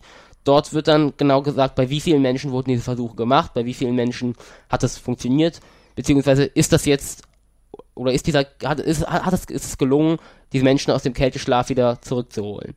Was zu dem Zeitpunkt sicher ist, ist, dass man es geschafft hat, diese Menschen in Kälteschlaf zu versetzen. Das ist ganz sicher, oder das ist tatsächlich so. Was auch der Fall ist, wie, ja, medizinische Sensation, es ist, es ist so noch nie gelungen und es hat das Potenzial, Leben zu retten. Also, ja, es ist ein, auf jeden Fall ein großer Fortschritt. Was aber natürlich nicht der Fall ist, ist, dass man tote Menschen wiederbelebt, weil man im weitesten Sinne, wenn man es wirklich mal komplett aus dem Kontext reißt und sich nur diese Aussage anguckt, könnte man sagen, okay, da, das ist wahr, weil man hat den Tod eben herbeigeführt und hat sie dann wiederbelebt. Aber klar ist ja, dass diese Schlagzeile äh, eigentlich suggeriert, dass man quasi komplett tote Menschen, ähm, die man ja eigentlich eingefroren hat, so wurde es ja auch ähm, beschrieben, wiederbelebt hat. Und das ist natürlich Unsinn, weil das funktioniert nicht. Diese ähm, ja, dieser Kälteschlaf in dem Form lässt sich etwa zwei Stunden aufrechterhalten, bevor auch dort die Schäden zu groß werden. Das lässt sich natürlich auch in Zukunft noch verbessern. Diese Zeitspanne kann länger werden, in der man diese, ähm, in der sich dieser Zustand aufrechterhalten lässt, die Stasis. Und in, da, dafür lassen sich dann natürlich auch äh, ja, kompliziertere OPs in diesem Zeitraum ausführen, eben so dass die Überlebenswahrscheinlichkeit weiter steigt. Oder ähm, es lassen sich vielleicht spezielle Medikamente entwickeln, mit denen ähm, ja, die Schäden minimiert werden beim Wiederauftauen. Äh, dann steht Zellschäden. Diese lassen sich vielleicht durch einen Medikamentencocktail minimieren. Oder Anwendungen, zum Beispiel jenseits von der Medizin in der Raumfahrt. Wenn man eines Tages Menschen zum Mars schickt, also könnten diese sich währenddessen in Stasis befinden. Weil es vielleicht, oder weil es, ähm, man bräuchte weniger Nahrung, man könnte das alles durch, also intravenös, durch Spritzen und so zuführen die kosmische Strahlung würde sich nicht so niederschlagen, der Muskelabbau würde sich nicht so niederschlagen. Also es gibt dort sehr, sehr viele interessante Ideen, aber ich denke mal relativ klar ist, dass im Bildartikel sowie auch im Fokusartikel, der das relativ genauso übernommen hat, ähm, nichts von diesen Ideen natürlich steht. Das bedeutet, da muss man sowieso weiter recherchieren. Und ja, dass das halt auch eine ja, sehr bedeutende Leistung ist, die aber einfach, ja, in, den, in einen völlig falschen Kontext gerückt wird, die künstlich hochgepusht hat, was sie eigentlich gar nicht nötig hat, weil es ist so eine sehr, schon so eine sehr beeindruckende Leistung. Ich liebe dich. Wieso? Wieso? Ja. Dich liebe. Muss ich das jetzt begründen? Jetzt mal bezogen darauf. Darauf? Ne. Ähm, nein, ich liebe dich, weil es äh, eben als du als ich, ich hatte so drauf geguckt auf den Wecker hier, habe gedacht so, wow, schon eine Stunde 50 gepodcastet. So langsam werde ich auch ein bisschen müde. Und, wir, und ich hatte, gedanklich hatte ich eigentlich so in Erinnerung, wir haben uns darauf geeinigt, dass wir eigentlich kein festes Konzept mehr haben. So ich gedacht habe, okay, wir können jetzt eigentlich Schluss machen. Als mir dann bewusst wurde, dass du gesagt hast, nee, du musst ja deinen Punkt jetzt noch machen. Ja. Und mir dann bewusst wurde, ey, Scheiben, und ich, wir haben jetzt eine Stunde über meinen gesprochen. habe ich gedacht, oh, und jetzt kommt bestimmt so ein richtig furztrockenes wissenschaftliches Thema. Aber das war, äh, das war jetzt sehr, sehr spannend tatsächlich und ich mag es natürlich immer, wenn du dich ähm, äh, mit der Bildzeitung auf dieser Ebene auseinandersetzt. Also entweder auf der Ebene, wie du es beim Crowdfunding getan hast, dass du äh, ihnen mitteilst, warum du nicht mit ihnen zusammenarbeiten möchtest, ähm, oder halt auf der Ebene, dass du eine Schlagzeile ähm, sachlich in Einzelteile filettierst, um dann aufzulösen, ähm, was denn dahinter die tatsächlich dann spannende Information ja. ist. Ja, es ist ja nicht so, dass äh, in der Bildzeitung alles komplett erfunden, erstunken und erlogen ist, sondern sie legen sich halt nur die Nachrichten so, wie sie sie gerne hätten. Ja. ja in dem Fall. Ja. Von daher würde ich jetzt nochmal zum Abschluss dieses Podcasts nach über zwei Stunden unser Gläschen erheben, denn wir haben noch gar nicht auf Anja getrunken. Anja ist unsere, no nicht unsere neueste. Wir haben einfach jetzt sehr lange nicht auf Steady Unterstützer getrunken. Aber Anja unterstützt uns bei Steady ähm, mit einem Paket, äh, wo sie und wo ihr unter anderem eine Malzbiertaufe zusteht. Und ähm, von daher, Anja, auf dich. Vielen, vielen Dank für deine Unterstützung. Ähm, und ja, Prost. Deswegen trinken wir heute Anjas Malz.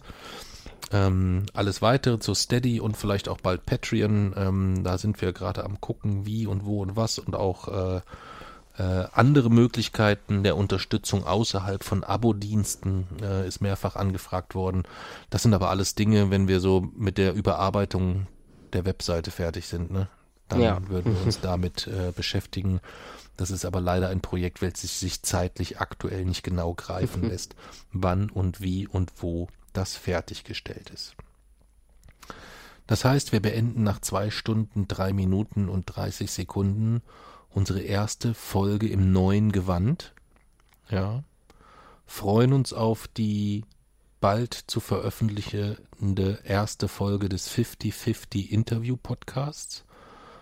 Und sobald die Päckchen gepackt sind mit deinem Buch, werden wir mit Hochdruck dran arbeiten, dass wir sprechen über Mathematik. Ist ein Thema, was sich der Kai gewünscht hat. Dann haben wir noch offen das Thema ähm, Meinungsfreiheit. Oh, Das wird auch, äh, das wird auch Cool. sehr spannend, denke ich. Und ähm, eine Mutmachfolge haben wir noch offen. Und das vierte Thema, das war das frischste, jetzt habe ich es nicht mehr auf dem Schirm. Das war äh, Wasserstoff als Antrieb, oder? oh ja, genau. Ja. Ähm, das sind die vier Themenfolgen, die sich äh, Steady-Unterstützer im Rahmen ihres Pakets gewünscht haben, dass wir darüber eine Folge machen. Kann man sich alles anschauen auf der Webseite wochenendrebell.de. Wenn ihr oben auf Zahl uns unser Malzbier klickt, gibt es verschiedene Pakete, wie man uns unterstützen kann und für jedes Paket gibt es ein, eine kleine Gegenleistung. Ja, äh, wir überlegen uns dafür nächstes Jahr nochmal was. Ähm, aber aktuell ist es halt unter anderem, dass man sich eine Folge mit einem Thema wünschen kann. Und die Folgen werden jetzt auch zackig abgearbeitet. Schaffen die alle dieses Jahr noch? Ja, ne? Ja. Ja, also alle Folgen noch in 2019. Haben wir noch was? Auf unsere letzte Lesung könnten wir noch hinweisen. Mm, ja. 30. November, Peter Weißhaus, Rostock, Vorgruppe Feine Sahne Fischfilet. Also so Halbvorgruppe. Die spielen halt morgen am 23.11., also genau eine Woche vorher, ähm, ihr kurzfristig angekündigtes auf ihre ihren Tourauftakt in Rostock ähm, und sind dann ab nächste Woche ähm, auf ihrer Tour unter anderem in Wetzlar, wo die ebenfalls die der Ableger von Herrn Wendt, die Deutsche Polizeigewerkschaft Hessen oder Wetzlar, keine Ahnung, wie sie sich nennen, hat dort zur Mahnwache aufgerufen.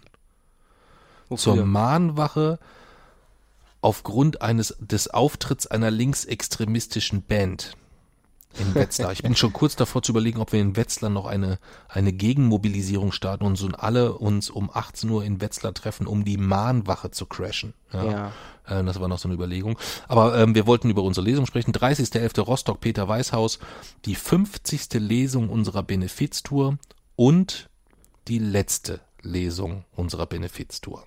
Ja, es wird vielleicht noch äh, Termine in der Schweiz geben Die im nächsten geben. Jahr. Ähm, da sind wir gerade dran. Und man weiß auch nie, was sich so konkret noch ergibt. Für aber Traumschiff Erde wird sich sicher noch was ergeben. ja, deswegen sage ich ja, für diese Benefiztour, es muss ja irgendwann auch mal Gut, dieses aber Thema Schweiz wird ja sowieso nichts mehr mit der Benefizleserei. Richtig, deswegen sage ich ja, das ist die letzte Lesung für diese Benefiztour. Alles andere wird man gucken, was und wie und wo und was wir dann da machen. Ähm, das muss man dann schauen. Aber da ist dann erstmal Schluss und ich bin befreit von meinen ganzen Versprechen, die damit zusammenhängen. Ich bin dann raus aus Du bist nicht befreit vom Weltbessermachen insgesamt. Da unterstütze, das unterstütze ich dich weiter gerne. Aber es ist nicht mehr so, dass ich dort im Wort stehe in irgendwelchen Sachen, sondern jetzt ist es eine freiwillige Unterstützung meinerseits. Aber erstmal freue ich mich jetzt auf Du hast Rostock. insgesamt versprochen, dass die Welt bis dahin eine bessere ist. Ja, Wir haben unseren Beitrag geleistet dazu. Aber eine bessere ist sie noch lange doch, nicht. die ist jetzt auf jeden Fall schon. auf jeden Nee, Fall. nee, nee, nee, ja, nee. Die ist noch nicht gut genug. Und deswegen machen wir auch weiter. Sie ist besser als 2014. Natürlich.